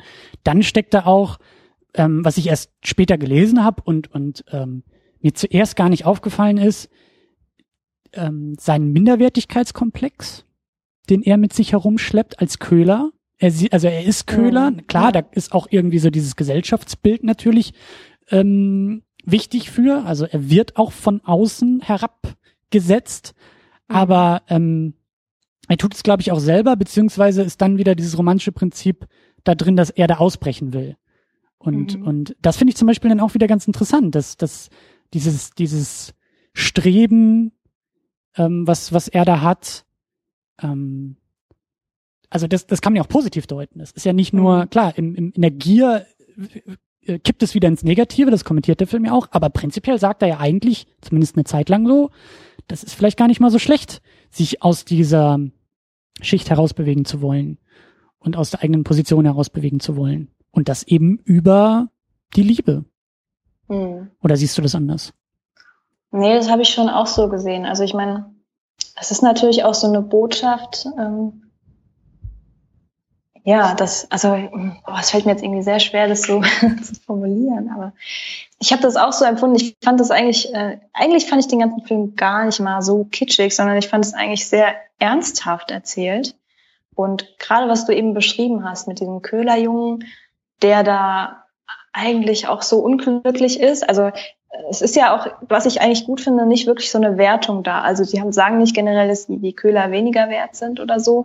Ähm, weil zum Beispiel der Vater ja in seinem Job total glücklich ist. Mhm. Und man merkt aber, dass, dass, der, dass der Peter, der, der Jüngere, halt äh, eigentlich was mehr sein möchte oder dass er eigentlich äh, also mein genau, aber mein Empfinden war eigentlich gar nicht, dass er Gläser sein will, weil er was Besseres sein will, sondern mein Empfinden war, dass er das sein will wegen dem Mädchen. Aber ich weiß auch nicht, ob ich das da rein interpretiere sondern weil er kam ja erst auf diese Idee, Gläser zu werden, als sie ihm diese Kette zeigt und sie, er weiß, dass, äh, dass sie quasi eine Schicht über ihm ist. Und es war für mich immer das Gefühl, dass er alles tut für dieses Mädchen und gar nicht so aus so einem Profit-Moment, ähm, bis zu dem Moment, wo er dann ähm, sein Herz verkäuft und ähm, obwohl er das ja auch eigentlich aus einem romantischen Motiv macht. Er will, macht es ja eigentlich, um, um sich diese Hochzeit leisten zu können. Soweit ich das in Erinnerung habe. Der Vater von dem Gläsermädchen möchte doch irgendwie 500 Kronen oder irgendwas. Oh, ich weiß auch gar nicht mehr, warum er sich das Herz daraus nimmt. Ja, ich meine, das war's. Er hatte kein Geld und er wollte das Mädchen heiraten und der Vater sagte, er müsste dafür 500 Kronen ihm bringen oder Goldmarken oder was die da an dem Film für, für Geld haben. Ähm, und was dann passiert, warum er dann so völlig vom Weg abkommt? Naja, weil ihm das Herz ja rausgenommen wurde. Ja, also klar. eigentlich ist da ja auch so diese Dualität, diese, diese Glasmännchen, die das ähm, äh, vielleicht eher das Potenzial zum Positiven irgendwie darstellen. Mhm. Ne, du, du, du kannst dir ja wünschen, was du willst, und das ist erstmal relativ neutral und unschuldig vielleicht. Und der mhm. Holländer Michel, der dir das Herz rausnimmt, um dir auch einen Wunsch zu erfüllen, der macht das natürlich aus einem böswilligen, aus einer böswilligen ja. Eigenmotivation, weil ohne Herz, ne, also dann will, verlierst du. Sind, ja. Genau, dann verlierst genau. du halt irgendwie auch so diese, diese Menschlichkeit und äh, ja. Zumindest sagt, sagen wir das, dass man da, dass das im Herz die Menschlichkeit, also das wird, kann man so auf jeden, also soll man so interpretieren, sage ich mal. Das war aber, mhm. was du gerade gesagt hast mit diesen Glasmännchen, das fand ich auch total gut und interessant gelöst. Weil er geht ja hin und bittet ihm um seine Wünsche und das ist nicht so, wie man das kennt, irgendwie so simsalabim und dann hast du alles, sondern im Endeffekt ähm, geht er hin und hat einfach so ein Selbstbewusstsein, dass er das auf jeden Fall macht, aber er macht es ja trotzdem alles selber. Also er hat da nicht das Haus und das Geld und die Frau und nee, was war der dritte Wunsch? Und das Tanzen, mhm. was er einfach so kann, sondern er geht ja hin und macht das dann. Also er spielt. Er wünscht sich äh, ja nicht die Frau direkt, sondern er wünscht sich genau. die Fähigkeiten, um die Frau die bekommen zu können. Ja. Genau, aber er kriegt sie ja auch nicht einfach so. Mhm. Klar, okay, er kriegt dann hat dann schon diese Geldmünzen, aber er macht, er ist ja trotzdem, er geht den Weg ja trotzdem und muss es trotzdem sich in gewisser Maßen schon noch verdienen. Und das fand ich eigentlich schon auch ähm, ganz gut gelöst, sage ich mal. Und ich glaube, das ist in den Märchen nicht so. Also ich glaube, das haben die tatsächlich. Ich meine mich zu erinnern. Ich will ja nichts Falsches sagen, aber ist auf jeden Fall eine gute Beobachtung, ja. Er, er, er wünscht sich die Fähigkeiten, aber nicht die Resultate. Er muss immer noch das Glas selber machen und ist ja gar nicht in der Lage dazu. Er, das ist ja mhm. auch ein mhm. schwieriger Weg, zeigt der Film ja auch, dass er da die ersten Versuche und sie muss ihm das eigentlich beibringen, wie man es macht, was ich auch sehr, sehr charmant fand, dass sie da mhm. auch nicht ganz so äh, das, ähm, das kleine Mädchen am Rande irgendwie ist, was erobert werden muss, sondern eben mhm. auch so eine gewisse eigene Position hat, wenn auch klein, aber sie ist da. Ähm, und ja, dass, dass, dass er eben, er wünscht sich nicht das Geld, er wünscht sich halt ähm, gleich auf zu sein mit seinem Würfelgegner. Und ja, äh, besser zu sein als der Tänzer und so. Genau, es ist halt, er, er muss es immer noch tun und er muss immer noch ähm, was leisten. Und ähm, ich fand das, ich fand das bei diesem, bei diesem Würfelspiel fand ich das halt eben auch so süß. dass es halt, ähm, es ist auch kein Resultat, was er sich da wünscht, sondern er, also er muss diese, diese Würfelspiele machen und mhm ist sehr überheblich, weil er um seinen Vorteil weiß und eine gewisse mhm. Cleverness damit ausspielen kann. So die, die, die, komplette Taverne sieht ihn ja die ganze Zeit nur verlieren, aber in Wirklichkeit füllen sich seine Taschen dadurch ja. Und dann mhm. geht er mit vollen Taschen raus und alles ist gut. Aber sein Gegenüber ähm, merkt ja, was da los ist, um ihn dann nachher reinzulegen. So, in dem mhm. Moment, wo er das, ne, wenn sein Gegenüber alles verliert und gar nichts mehr hat, dann hat er auch nichts mehr. Und das, das fand ich halt klasse, dass es da auch so ein, so ein, also dass diese Überheblichkeit, die er sich da, die er dadurch bekommt, halt so ausgehebelt mhm. wird. Mhm. Ne? Also ja, er hat sich dieses Verschulden selbst zuzuschreiben in dem Moment, weil er einfach, ja, ihm, ihm, ihm fehlte da die gewisse Restcleverness oder so, um auch dieses Problem kommen zu sehen. Deswegen fand ich das einfach einfach einen schönen Moment. Ich weiß nicht, ob das im Märchen auch so so gelöst das ist oder auch nicht mehr so im, ähm, im Detail. Aber ähm, ja, und ich finde, das ist halt das ist halt wieder genau der Punkt, worüber wir eben gesprochen haben. Das, das finde ich das Schöne jetzt gerade wieder an diesem Genre, mhm. dass man halt sich im Nachhinein so unterhalten kann und kann das alles so ausdifferenzieren und, und jedes Detail sich so gucken, was passiert da eigentlich und ähm, warum und, und was bedeutet das? das? Das mag ich eigentlich voll gerne, dass man nicht alles so aufgeschmiert bekommt aus Brot, sondern man ja. kann sich das dann nachher so umso länger man drüber nachdenkt, umso mehr findet man auch eigentlich dann raus, was da passiert. Ich habe eben auch gelesen äh, zum, zum Märchen selbst, dass es da eben auch um ähm, gewisse Verhandlung von Männlichkeit geht. Also die, die, mhm. die Rolle des Mannes und dabei eben auch so dieses äh, Streben, Schaffen, Status und sowas. Ähm, mhm. Macht der Film jetzt, glaube ich, auch nicht so stark, aber es ist auch da vorhanden. Es, ist, es sind ja. auch da, es gibt auch da Momente und da ist dann vielleicht wieder Frederik Lau ganz gut gecastet, der auf der einen Seite, wie ich finde, durchaus eine gewisse Männlichkeit ausstrahlen kann. Und ich belasse das jetzt mal sehr schwammig in der äh, Definition, was eigentlich Männlichkeit ist, aber ja. ähm, ich, ich, ich deute das bei ihm in seiner, in seiner selbstbewussten Ausstrahlung. Aber das Tolle ist eben, es bricht in dem Moment, wenn sein Gesicht sich wieder so verwirrend zusammenzieht und er so bedröppelt reinguckt, weil mhm. eben seine Herzallerliebste in der Lage ist, besseres Glas zu produzieren als er. So. Ja. Ja, ich muss auch sagen, also ich fand es eigentlich, also es ist zwar schon enthalten natürlich in der Geschichte, aber ich fand es gar nicht so in den Vordergrund gespielt. Ich glaube, das liegt auch immer so daran, ähm, was der Regisseur sich jetzt selber so als Fokus oder der Autor sich selber so als Fokus setzt, worum es soll es in dem Film gehen, was ist die Kernbotschaft. Und ich glaube, in dem Fall war ihm die Kernbotschaft mit dieser Männlichkeit oder der, mhm. der, der, Findung der Männlichkeit gar nicht so wichtig. Und, ähm, also ich weiß nicht, ich finde den irgendwie nicht so gut. Also du bist irgendwie so überzeugt von ihm, aber gerade wenn es um den Aspekt geht, also ich sehe irgendwie in ihm immer so einen großgewachsenen Jungen irgendwie. Ich sehe ihn irgendwie gar nicht männlich so. Ich weiß auch nicht. Also ich kann es jetzt auch nicht festmachen an was, aber. Da müsste man jetzt irgendwie Frame by Frame durch den Film gehen, in ja, Standbildern genau. arbeiten und sagen, guck mal da, da, da guckt genau, er jetzt aber. Da sehe ich wieder den kleinen Jungen. ja. Nee, aber ich habe auch die, ich habe auch schon die ganze Zeit überlegt, wer wäre denn zum Beispiel eine bessere Besetzung gewesen? Oh, da bin ich eher überfragt. Ja, du bist natürlich, weil du natürlich äh, ihn so toll findest, aber ich habe auch. Nee, nee, nee, einfach weil ich das, so. weil ich das deutsche Kino nicht in der Breite kenne. Äh, ja. Also äh, ich habe mir eigentlich so mein, mein Fazit irgendwie aus meiner Überlegung war eigentlich, dass ich es am besten gefunden hätte. Sie hätten jemand ganz Unbelastetes genehm, äh, genommen. Mhm. Jemand, der gar kein, äh, gar kein Gesicht hat, das man jetzt so zuordnet zu irgendwelchen anderen Filmen. Aber das ist halt auch immer sehr leicht gesagt, weil natürlich so ein Finde das unbeschriebene halt. Talent, das perfekt in diese Rolle passt ja, und dann genau. ist der Film besser. Okay, alles klar. Ja, ja oh, das ist echt eine fiese Kritik. Nee, aber ähm, zum einen super schwer zu finden natürlich aber zum anderen halt auch, es zieht halt so ein Name halt auch immer. Klar. Also zieht Fans, zieht Gelder hm. und man hat so eine gewisse Sicherheit, dass, es, dass er das auch kann. Ja, wenn du jetzt mein ganz Unbekanntes nimmst, weißt du es nie so genau, ja, wie sich das dann über den ganzen Film, ob der sich das auch, also ob diese Entwicklung, was sich ja wirklich im Gut heißen muss, diese Entwicklung, die man so sieht in diesem hm. Charakter, in, in diesen 90 Minuten, die sich anfühlen wie zwei Stunden, keine Ahnung, dass er halt diese Dreifachwandlung hat und das ist halt schon schwierig und also ich meine im Endeffekt vielleicht kritisiere ich ihn auch nur, weil ich ihn nicht mag. Vielleicht ist es das. Ich fand aber auch noch zum, zum Thema Männlichkeit, ähm, es gibt ja auch am Ende dann noch die Szene, als er das Herz dann eben nicht mehr hat, zurück in die Stadt mhm. kommt, da mit seiner mhm. großen Pferdekutsche und seinen 500 äh, Schokoladenmünzen und seinem mhm. Bodyguard und sowas. Also er da wirklich den Dicken markiert. Ah, den ähm, Bodyguard fand ich sehr gut im Übrigen. Der, den fand was, ich super gut gecastet. Die, ja, wie war das? Der hat keine Zunge mehr und deshalb. Genau. Äh, Ja, guckt er redet er nicht, aber der sah auch genauso aus, als hätte er keine Zunge mehr. ja. Ähm, auf jeden Fall kommt er ja so, so, so großspurig zurück. Mhm. Und äh, da fand ich das eben auch interessant, wie er sich dann gegenüber Lisbeth, seiner Geliebten, denn gibt. Er ist da, mhm. es ist sehr platt, aber er ist, er ist sehr kalt. Ja, die, mhm. das, das fehlende Herz merkt man. Und dann fordert er ja auch sehr, sehr stark an ihr. Da gibt's ja. ja wirklich diese Szene da in einem, in einem ähm, äh, da in der Unterkunft irgendwie, in der er sich da einquartiert und er wirklich ihr die Kleider vom Leib reißt und sagt, ja. ne, ich will dich jetzt und ich bekomme dich auch, weil ich bekomme alles, was ich will. Und ähm, das, also du hast recht, das ähm, ist nicht das stärkste Motiv in dem Film. Also die Verhandlung von Männlichkeit, mit. es schwingt mit und da hätte man halt immer noch Potenzial in einer weiteren Verfilmung genau diese Elemente dann noch stärker zu machen.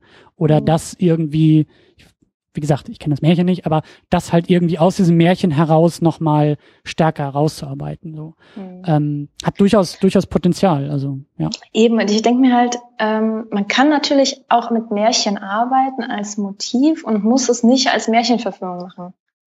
Also man kann jetzt diese, also man könnte jetzt diesen Aspekt aus diesem Märchen mit dieser Männlichkeit, was wir gerade besprochen haben, nehmen und könnte daraus einen Film machen und der müsste kein Märchen sein.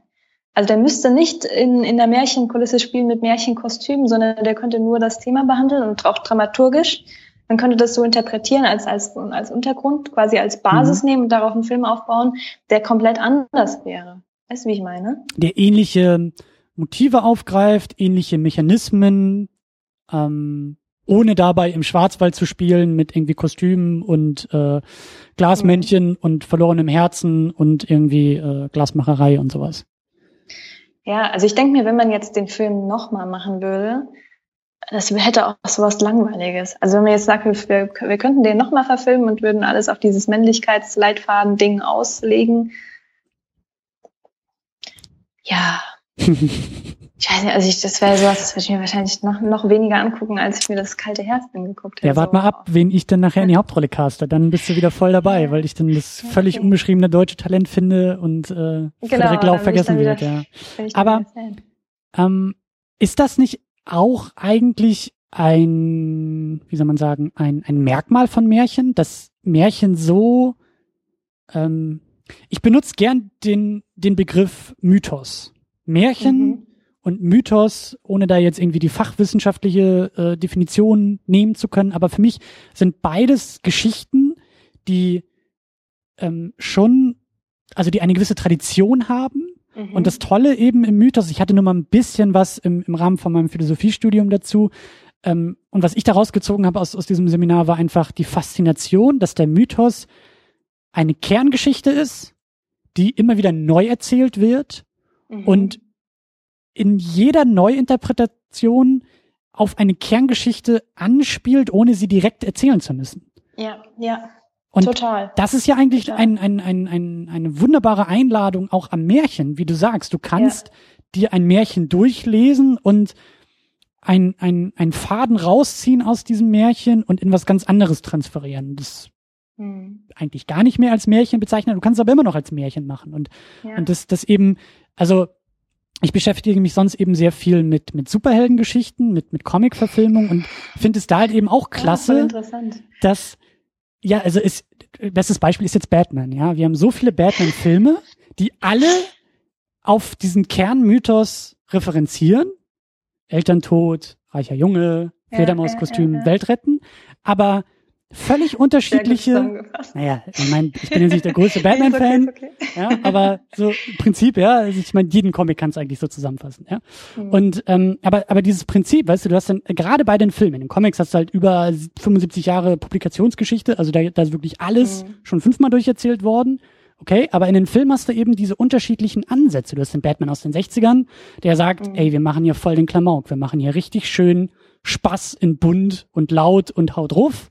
Das mhm. steckt da drin. Das ist in diesem Kernmythos mit drin. Dann hast du mhm. Christopher Nolan, der sagt, nee, nix da mit Spaß. Hier wird alles düster und dunkel und hier geht's wirklich um Terrorismus, um, um System, ja, Batman mhm. als System, Hüter der Joker, der es aushebelt. Das steckt da auch drin. Und ja. Sowas ähnliches hast du in den Märchen ja eigentlich auch. Du hast immer wieder diese Kerngeschichten, diese Kernfiguren, Kerndynamiken, die du halt an der richtigen Stelle mit der richtigen Schraube nochmal anziehen kannst oder weiter lösen kannst und am Ende kommt vielleicht auch irgendwie ein Märchen heraus. So wie du gesagt hast, bei eurem Kurzfilm, Gretel ist da nicht wirklich ähm, Thema und der Vater ist da auch nicht wirklich vorhanden. Mhm. Aber es ist ganz klar eine Geschichte über oder ein, es, es ist dieses Märchen, was ihr da getroffen genau, habt. So. Ja. Und ähm, ja, also ist, ist, ist das, also teilst du diese These, dass Märchen und Mythos so stark beieinander sind? Ja, also boah, das ist jetzt, da wird man schon, das ist echt schon philosophisch, aber herzlich willkommen bei der Second Unit, ja.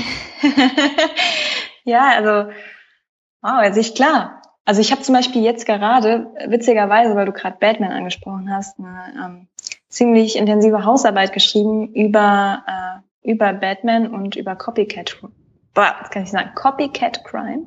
Sagt ihr das was? Mhm. Über ähm, Leute, die äh, Verbrechen oder Figuren aus Filmen nachahmen und ähm, äh, ja, sich sozusagen als Filmfigur verkleiden und ähm, Verbrechen ausüben, so wie die Filmfigur die auch ausübt. Wow, das ist jetzt sehr ver vertraxt. Also da ist jemand, der sagt, ich kaufe mir mal so ein Batman-Kostüm und dann laufe ich durch die Gegend und verhindere Verbrechen.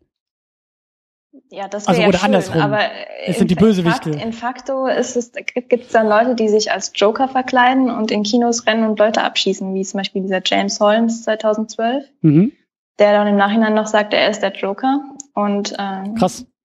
Ja, und ja, und auch jetzt im Vorfeld so krass geplant hat. Ähm, und da ging es halt auch dann viel um Identifikation wie schafft man das, dass sich jetzt jemand mit dem Joker wirklich identifiziert und sagt, er ist der Joker und er vertritt seine Ideale und bringt Leute in seinem Namen um und sowas. Mhm. Aber weil, weil du jetzt gerade auf dieses Mythos-Ding äh, gestoßen bist, ich habe dann auch jede Menge äh, Bücher halt dazu gelesen. Und da gab es also einen Autor, der ist Michael Günther, der hat dann auch Batman komplett auseinandergenommen auf so einer ähm, psychologischen Ebene, würde ich mal sagen, wie jetzt ja. ein Psychologe jetzt die Charaktere einordnen würde, wenn sie echte Menschen wären. Und ähm, der hat das dann so erklärt, dass dieser, worum, also worum es für ihn in Batman geht, und das fand ich, also in, in den Christopher Nolan äh, ähm, The Dark Knight Version, genau. äh, für ihn ging es um diese, um dieses äh, Trauma eines äh, schmerzlichen Verlustes und ähm, ja. das entstehende Gewaltpotenzial. Also er macht es dann an diesem Mythos mit der Helena, ähm, äh, die von ihrem Paris gestohlen wird äh, im, im, in der amländischen Literatur und dann daraus dieser Krieg um Troja entsteht. Daran macht er das fest. Und dass die nicht um den Verlust trauern, sondern dass aus dieser Trauer um den Verlust halt die Gewalt wächst sozusagen. Und das sagte, das passiert da auch in, äh, in Batman. Es gibt diesen Verlust mhm. und diese Figuren, die mit diesem Verlust irgendwie umgehen. Und ähm, kann man jetzt, also ich finde halt immer so diese Mythen, man kann die irgendwie auch immer so schön auch da rein platzieren. Das wollte ich jetzt gerade damit sagen ich finde es immer interessant, ist das jetzt, hat sich der Autor das so gedacht? Äh, also das ist natürlich immer so, die, die Kritiker äh, oder, oder der, die, die Leute, die das interpretieren, das, das, ist für mich immer fragwürdig. Hat der Autor das so gewollt, hat er das so gedacht oder der, der Regisseur, wollte er auf dieses Thema gehen oder ist es da jetzt zufällig drin enthalten und jemand legt es da rein? Ähm, studierst du auch, also weil du sagst, aus dieser psychologischen Perspektive, studierst du auch Psychologie? Oder? Ich werde ich jetzt immer, ich würde immer sehr gerne studieren. Also ich ähm, lese wahnsinnig viel. Also mein 80 Prozent meiner Bücher äh, sind, äh, sind psychologische Bücher. Ähm, das ist aber Privatlektüre. Ja, also ich meine, ich sag mal so, ich will es nicht wirklich privat machen, weil es ist nicht so, dass ich jetzt privat mich dafür interessiere und gerne meine Freunde therapieren möchte, sondern das hat wirklich was mit meiner meinen Filmen zu tun, weil es halt ähm, in irgendeiner Weise immer um irgendeine psychologische, also es geht ja immer um die Psyche, ja. Man muss ja auch die Menschen verstehen, die man schreibt. Mhm. Also ist ja mhm. ganz klar, du musst ja verstehen, wie ein Mensch funktioniert, wie die Psyche funktioniert, damit du dir einen Charakter ausdenkst. Ähm, aber worauf wollten wir jetzt hinaus? Ich wollte nochmal einhaken ähm, bei der ähm, bei der Psychologie. Ich habe jetzt aber auch gerade den Faden komplett verloren. Das war ähm, hm. Ja, wir reden uns heute aber echt hier so. Ja, wir sind vor allen Dingen auch schon bei Batman angekommen. Ich wollte eigentlich gerne so ein riesen, so ein riesen Superhelden-Ding aufmachen.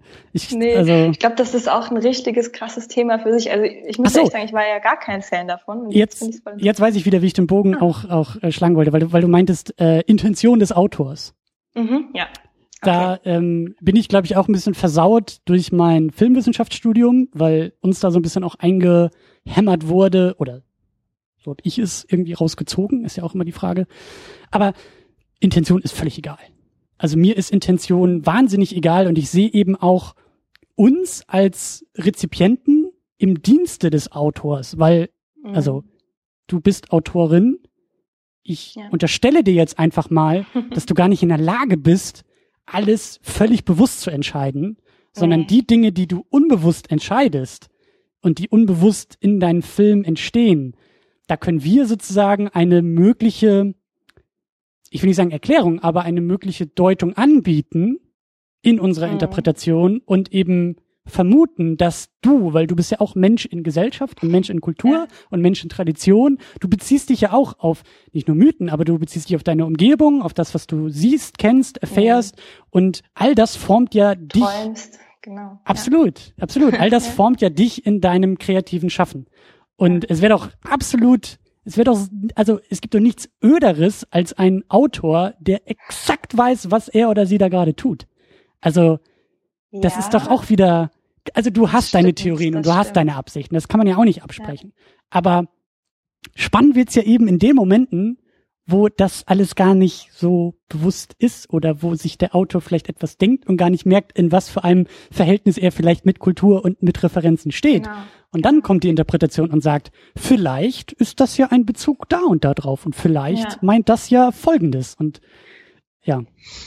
Ja, das ist wirklich so. Also mir ging das selber, ich mache ja nicht nur Filme, sondern ich mache ja auch Kunst, wenn man das so nennen will. Und ich habe auch äh, das öfter schon erlebt, dass ich was gemacht habe, wirklich so aus dem Bauch raus. War so ein Gefühl, ähm, ich wollte irgendwie so ein äh, so einen Raum bauen, so einen experimentellen Raum, wo es so eine Waschküche mit so einer riesen Waschmaschine, der kommt so riesen Berge von rosa Schaum raus. Der ganze Raum war voller rosa Schaum. Cool. Und überall war nasse Wäsche und an den Wänden war so mit der Hand geschrieben, äh, hoffentlich passiert uns nichts. Und das war wirklich so das, ähm, war einfach so ein Ausdruck, ja, wie ich mich halt irgendwie gefühlt habe wahrscheinlich oder was auch immer. Und da kam damals so eine Frau rein und meinte, ich finde das total interessant, wie ich mich mit dem Thema Flüchtling auseinandergesetzt habe. So, was? Ja, mit der Wäsche und hoffentlich passiert uns nichts und diese ganze Überforderung und der Regen, weil die Wäsche ja nass war und getroffen sein und so. Das ist ja total faszinierend. Weil ich habe wirklich überhaupt mir nichts dabei gedacht. Ich habe mir gar nichts, also das darf mir ja vielleicht gar nicht sagen als Künstler, sondern es war einfach, ich wollte es einfach mal, ich habe mir das so vorgestellt ich wollte es einfach genauso mal aufbauen. Und ähm, das ist halt, ja, wenn du das so sagst, ja, dass das einfach in mir drin steckt und ich habe mich vielleicht wirklich vorher damit auseinandergesetzt, wie das wäre, wenn ich jetzt auf der Flucht wäre oder wenn ich meine Familie verloren hätte oder ja, fremde Wäsche wasche, die mir nicht gehört oder was weiß ich. Ähm, das kann natürlich sein, dass man davon unbewusst beeinflusst wird als Künstler und verarbeitet das dann wieder. Das ist halt das ist sowieso das große Mysterium sozusagen. Wo kommen dem Künstler die Ideen her? Ja, und wenn das, klar, wenn das sowas, äh, diese archetypischen Mythen, wenn die in einem drin sind, so menschengeschichtlich und jeder fühlt die und jeder hat da irgendwie Zugriff drauf, kann das natürlich dafür eine Erklärung sein. Hm. Wie sieht's denn aus bei dir, ähm, weil du ja Interesse an Märchen hast und ähm, mhm. Wie sich so auch in den, also in einem, in einem Hänsel auch zeigt, ich glaube auch in den nächsten Projekten, an denen du arbeitest, mhm. dass ähm, ist, sind, sind Märchen ähm, dein, dein, dein Prisma auf Geschichten oder also wie würdest du dich und Märchen in Beziehung setzen? Hast du da, denkst du da ja. aktiv drüber nach oder also? Sehr viel, muss ich sagen. Also ich weiß genau, was du meinst. Das ist so eine, das ist so eine Frage, mit der ich selber auch gerade noch so ringe. Ähm, bei Hänsel war es sehr, sehr stark, das Märchen noch vorhanden in den Sachen, die ich gemacht habe. Also es ist wirklich auch ziemlich plump, Hänsel und Gretel. Ähm, mittlerweile arbeite ich an verschiedenen Drehbüchern, wo immer irgendein Märchen im Hintergrund steht, also so die Basis bildet. Aber wenn jetzt jemand den Film schauen würde, wahrscheinlich gar nicht verstehen oder sofort erkennen würde, dass es da um Märchen geht. Also ich würde schon sagen, dass es so mein Ding ist, äh, weil ich das halt total gerne mag, irgendwie so Botschaften zu verschlüsseln und ähm, den Zuschauer dazu bringe, dass er darüber reden muss und darüber nachdenken muss und nicht nur irgendwie was zeige. Also ich bin nicht so der Konfrontationstyp, sage ich mal so. Also ich möchte schon den Zuschauer konfrontieren mit einem Thema, aber halt ich möchte, dass er seine eigenen Bilder da reinlegen kann und Sachen eher nicht zeigen und dafür was anderes zeigen und so. Ähm, ich weiß aber auch nicht, ob ich jetzt so mich, mir das auf die Fahne schreiben würde, dass ich Märchen mache, weil ich eigentlich genau sowas wie das kalte Herz nicht mehr so unbedingt machen möchte. Wobei immer so mit Vorbehalt, man weiß nie, was kommt. Aber mhm. ich möchte eigentlich nicht mehr so gerne so Filme machen, die so so sehr so märchenmäßig aussehen und im Mittelalter spielen oder in dieser Zeit spielen und du nimmst so das Märchen als Auslöser, sind. als Auslöser für, für für für den kreativen Prozess oder oder genau. ja immer so, so ein bisschen ja vielleicht so einfach die Dramaturgie des Märchens oder so ähm, ja einfach auch die Bilder, die in den Märchen. Also ich finde halt, was was die Märchen halt toll macht, sind diese Sinnbilder. Also wenn du jetzt ich sag mal ganz konkretes Beispiel, ähm, ich schreibe gerade eine, eine Geschichte über, habe ich ja schon erzählt dir mal privat, äh, über einen Locked-In-Patienten, also jemanden, der in seinem Körper komplett gefangen ist, seinen Körper nicht mehr kontrollieren kann, aber noch bei vollem Bewusstsein ist. Und ähm, meine Leitgeschichte eigentlich für dieses, äh, für diese ganze, für dieses ganze Drehbuch ist, ähm, oh, jetzt ist mir gerade entfallen. Klaas, sag, wie heißt es? Äh, Schneewittchen. Schneewittchen, genau, Schneewittchen. Schneewittchen ist mein, äh, mein Leitmotiv, also meine Geschichte und von der Dramaturgie her ist meine Geschichte, die ich erzähle von diesem äh, Jungen, der in diesem Locked-In-Syndrom festhängt, ähm, ähnlich wie Schneewittchen, aber wenn jemand, der jetzt den Film sehen würde, wenn er gedreht würde, der würde das überhaupt nicht erkennen. Der würde nur sehen, okay, es gibt vielleicht diesen Glassarg, es gibt so ein paar Bilder, die aus dem Schneewittchen sind, mit der, mit dem Spiegel und dem äh, vergifteten Apfel und dem Glassarg, also diese ganzen äh, symbolischen Sachen, die werden in, enthalten sein, aber es gibt keine sieben Zwerge und es gibt auch keine böse Stiefmutter und es gibt äh, auch keinen Jäger und so. Wobei, den Jäger gibt's vielleicht, mal gucken, aber Weißt du, wie ich meine? Es ist nur, es ist ja, nur ja. so eine Essenz. Es ist nur so, dass die, wenn man das, das Märchen so abkocht und dann kommt nachher nur noch so ein konzentrierter Tropfen sozusagen. Das ist dann das, was mich aktuell interessiert, um meine eigenen Geschichten zu erzählen. Das heißt, du verdichtest so. das Märchen wirklich auf diesen, auf diesen Kern. Du versuchst so viel wie möglich wegzunehmen, um es immer noch das Märchen zu belassen und einzudampfen und dann sozusagen aus diesem Konzentrat des Märchens das, das tröpfelst du so auf dein Drehbuch und daraus entsteht dann wieder deine Geschichte. Ja, also ich meine, das hast du sehr schön erzählt. Ich würde ich würde es jetzt mal so sagen, ja, auch wenn ich das ein bisschen hochgegriffen finde, wenn ich über meine eigenen Sachen rede.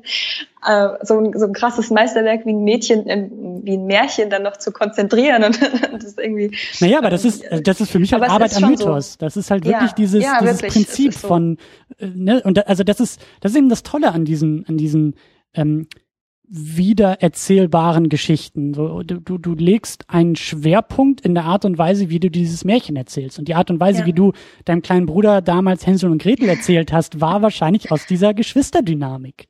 Genau, so, das hat's genau. ja auch so reizvoll gemacht für ja. dich und für euch. Ja. Und ähm, absolut. Ja, das ist dann halt eben auch so die eigene Perspektive, die du eben dann mit dem Mythos oder mit dem Märchen betonen kannst und eben auch äh, abschwächen kannst. So. Mhm. Weshalb ich zum Beispiel so in diesen Superheldengeschichten einfach so, so drin bin, deswegen ich Batman mhm. halt auch so langweilig finde. Ja, so, ja, ja Traum, seit 75 Charakter. Jahren hängt dieses blöde Trauma seiner Eltern hinterher. So, get over it, so deal with it, it's okay. Dann habe ich halt lieber andere Figuren, die halt anders funktionieren. Aber es soll ja nicht schon wieder um Superhelden gehen. Ja, sag, sag, doch, sag doch mal ganz kurz, äh, interessiert mich persönlich, was ist denn deine Lieblingsfigur? Naja, das hast du, glaube ich, auch auf der Genrenale gesehen. Das ist ganz klar Superman. Also Superman, ah. finde ich, ist eine der, der spannendsten modernen Mythenfiguren, Superheldenfiguren.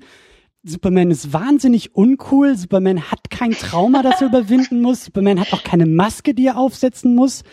Und, und klar, es schwingt auch so ein bisschen dieses ähm, gewisse originelle Prinzip, so alles, was danach entstanden ist, bezieht sich zwangsläufig irgendwie auf das, was in Superman begründet wurde. So, diese ganze mhm. Doppelidentität kommt daher, die Kostümierung kommt daher.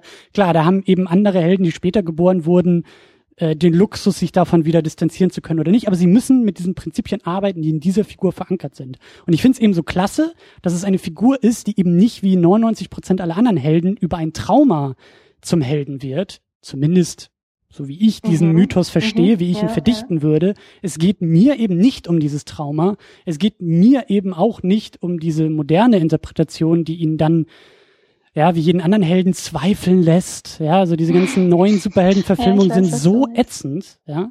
Aber es ist halt, die Frage bleibt unbeantwortet in vielen ähm, auch in den Superman-Filmen, die, die ich klasse finde, in diesen, in diesen älteren Dingern. Die Frage finde ich halt so wahnsinnig faszinierend an der Figur, warum ausgerechnet diese Figur so ist, wie sie ist.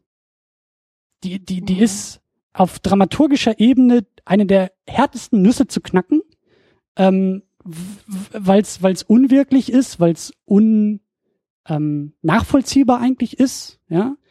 Ähm, diese gottähnliche Figur, die sofort äh, ja sich über die Menschheit stellen könnte, aber lieber in der Menschheit untertaucht und als Symbol für das Gute fungiert. Das finde ich halt auch auf philosophischer Ebene. Ich finde das halt so vielschichtig und so spannend. Ich könnte da auch noch fünf okay. Stunden mit dir drüber diskutieren. Ja, ähm, also können wir ja gerne mal machen. find ich ich finde es total interessant, weil ich habe ehrlich gesagt bevor ich diese Hausarbeit geschrieben habe, habe ich überhaupt noch nie irgendeinen Zugang gehabt zu irgendwas mit Superhelden. Ich fand das eigentlich immer einfach nur blöd. wirklich, ich mochte das weder als Comic noch als irgendwie Film. Ich mochte einfach gar nichts, was mit dieser Welt zu tun hat. Aber umso mehr ich mich da reinarbeite und versuche, das zu verstehen, umso interessanter finde ich es eigentlich. Also, hm. Ja, vielleicht machst du auch mal darüber einen Podcast, den würde ich gerne hören. das würde mich voll interessieren. Es gibt auch schon die, also zu Superman gibt es schon viel zu viel aus meinem Munde, aber äh, ich, ich bin dafür, dass ich mich mal in Ruhe an so ein Drehbuch setze und wir dann nochmal ja. uns zusammensetzen. So, wir haben auch schon vorher über Kickstarter geredet, so ich glaube, dass wir da, dass wir da durchaus und dann machen wir einen eigenen Superheldenfilm. Ganz, ja, auf jeden Fall. Dann das wäre doch geil. Fliegen wir nach Hollywood und holen uns noch die Lizenz und dann äh, Ja. so läuft das. Oh Mann. Gut. Ja, man kann ja immer träumen. Ich tue es ständig, also sonst wäre es ja auch langweilig. genau. Ich glaube, wir können so ein Häkchen unter das kalte Herz setzen. Ich habe das Gefühl, wir haben, mhm. wir haben viel geredet. Wir hätten eigentlich noch viel, viel mehr über den Film reden können, aber das sind eigentlich die besten Gespräche, wenn die Filme so als Startpunkt für ganz andere Diskussionen fungieren. Ähm, und ich würde auch langsam so eine Klammer drum setzen und eben mhm zumachen hier an dieser Stelle. Ähm, du hast schon über deine eigenen Projekte auch geredet, über den Kurzfilm Hänsel, den ihr, glaube ich, gerade zur Veröffentlichung vorbereitet. Genau. Der soll jetzt demnächst auf Amazon und Vimeo on Demand erhältlich sein. Ich habe da jetzt noch keine konkretes, kein konkretes Datum, mhm. wann das so ist, aber ich hoffe mal bis zur Veröffentlichung von diesem Podcast haben wir das und dann könnt ihr euch den alle anschauen und äh, auch bitte alle mal kritisieren. Also es interessiert mich brennend, was ihr da rein interpretiert und wie ihr den seht. Ja. Ich äh, werde das dann auch noch über äh, Twitter und Facebook und so äh, auch noch mal verbreiten, cool. wenn ihr soweit seid. Ähm, klare Empfehlung, ich habe den auf der Journale gesehen. Es ist ein sehr, sehr schönes Ding mit ähm, ja, also man merkt da wirklich das, also was wir jetzt in zwei Stunden durchdiskutiert haben, ja, sehr verkopft und sehr theoretisch, dein Zugang zu Märchen und zu Bildsprachen und Erzählweisen, das kann man auch nochmal in zehn Minuten verdichtet und filmisch einfach mal äh, nachverfolgen und nachschauen, ähm, weil dir das da wirklich sehr, sehr, oder euch sehr gut gelungen ist.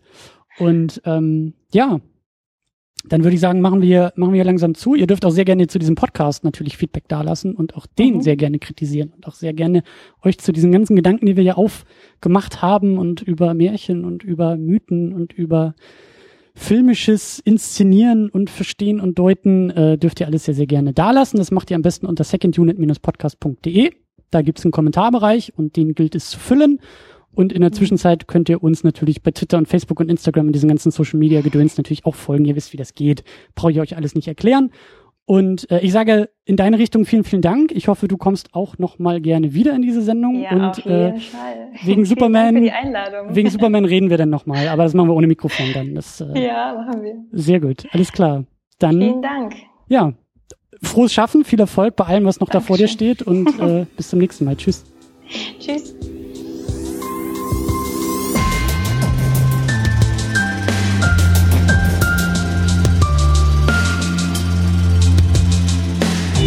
second you.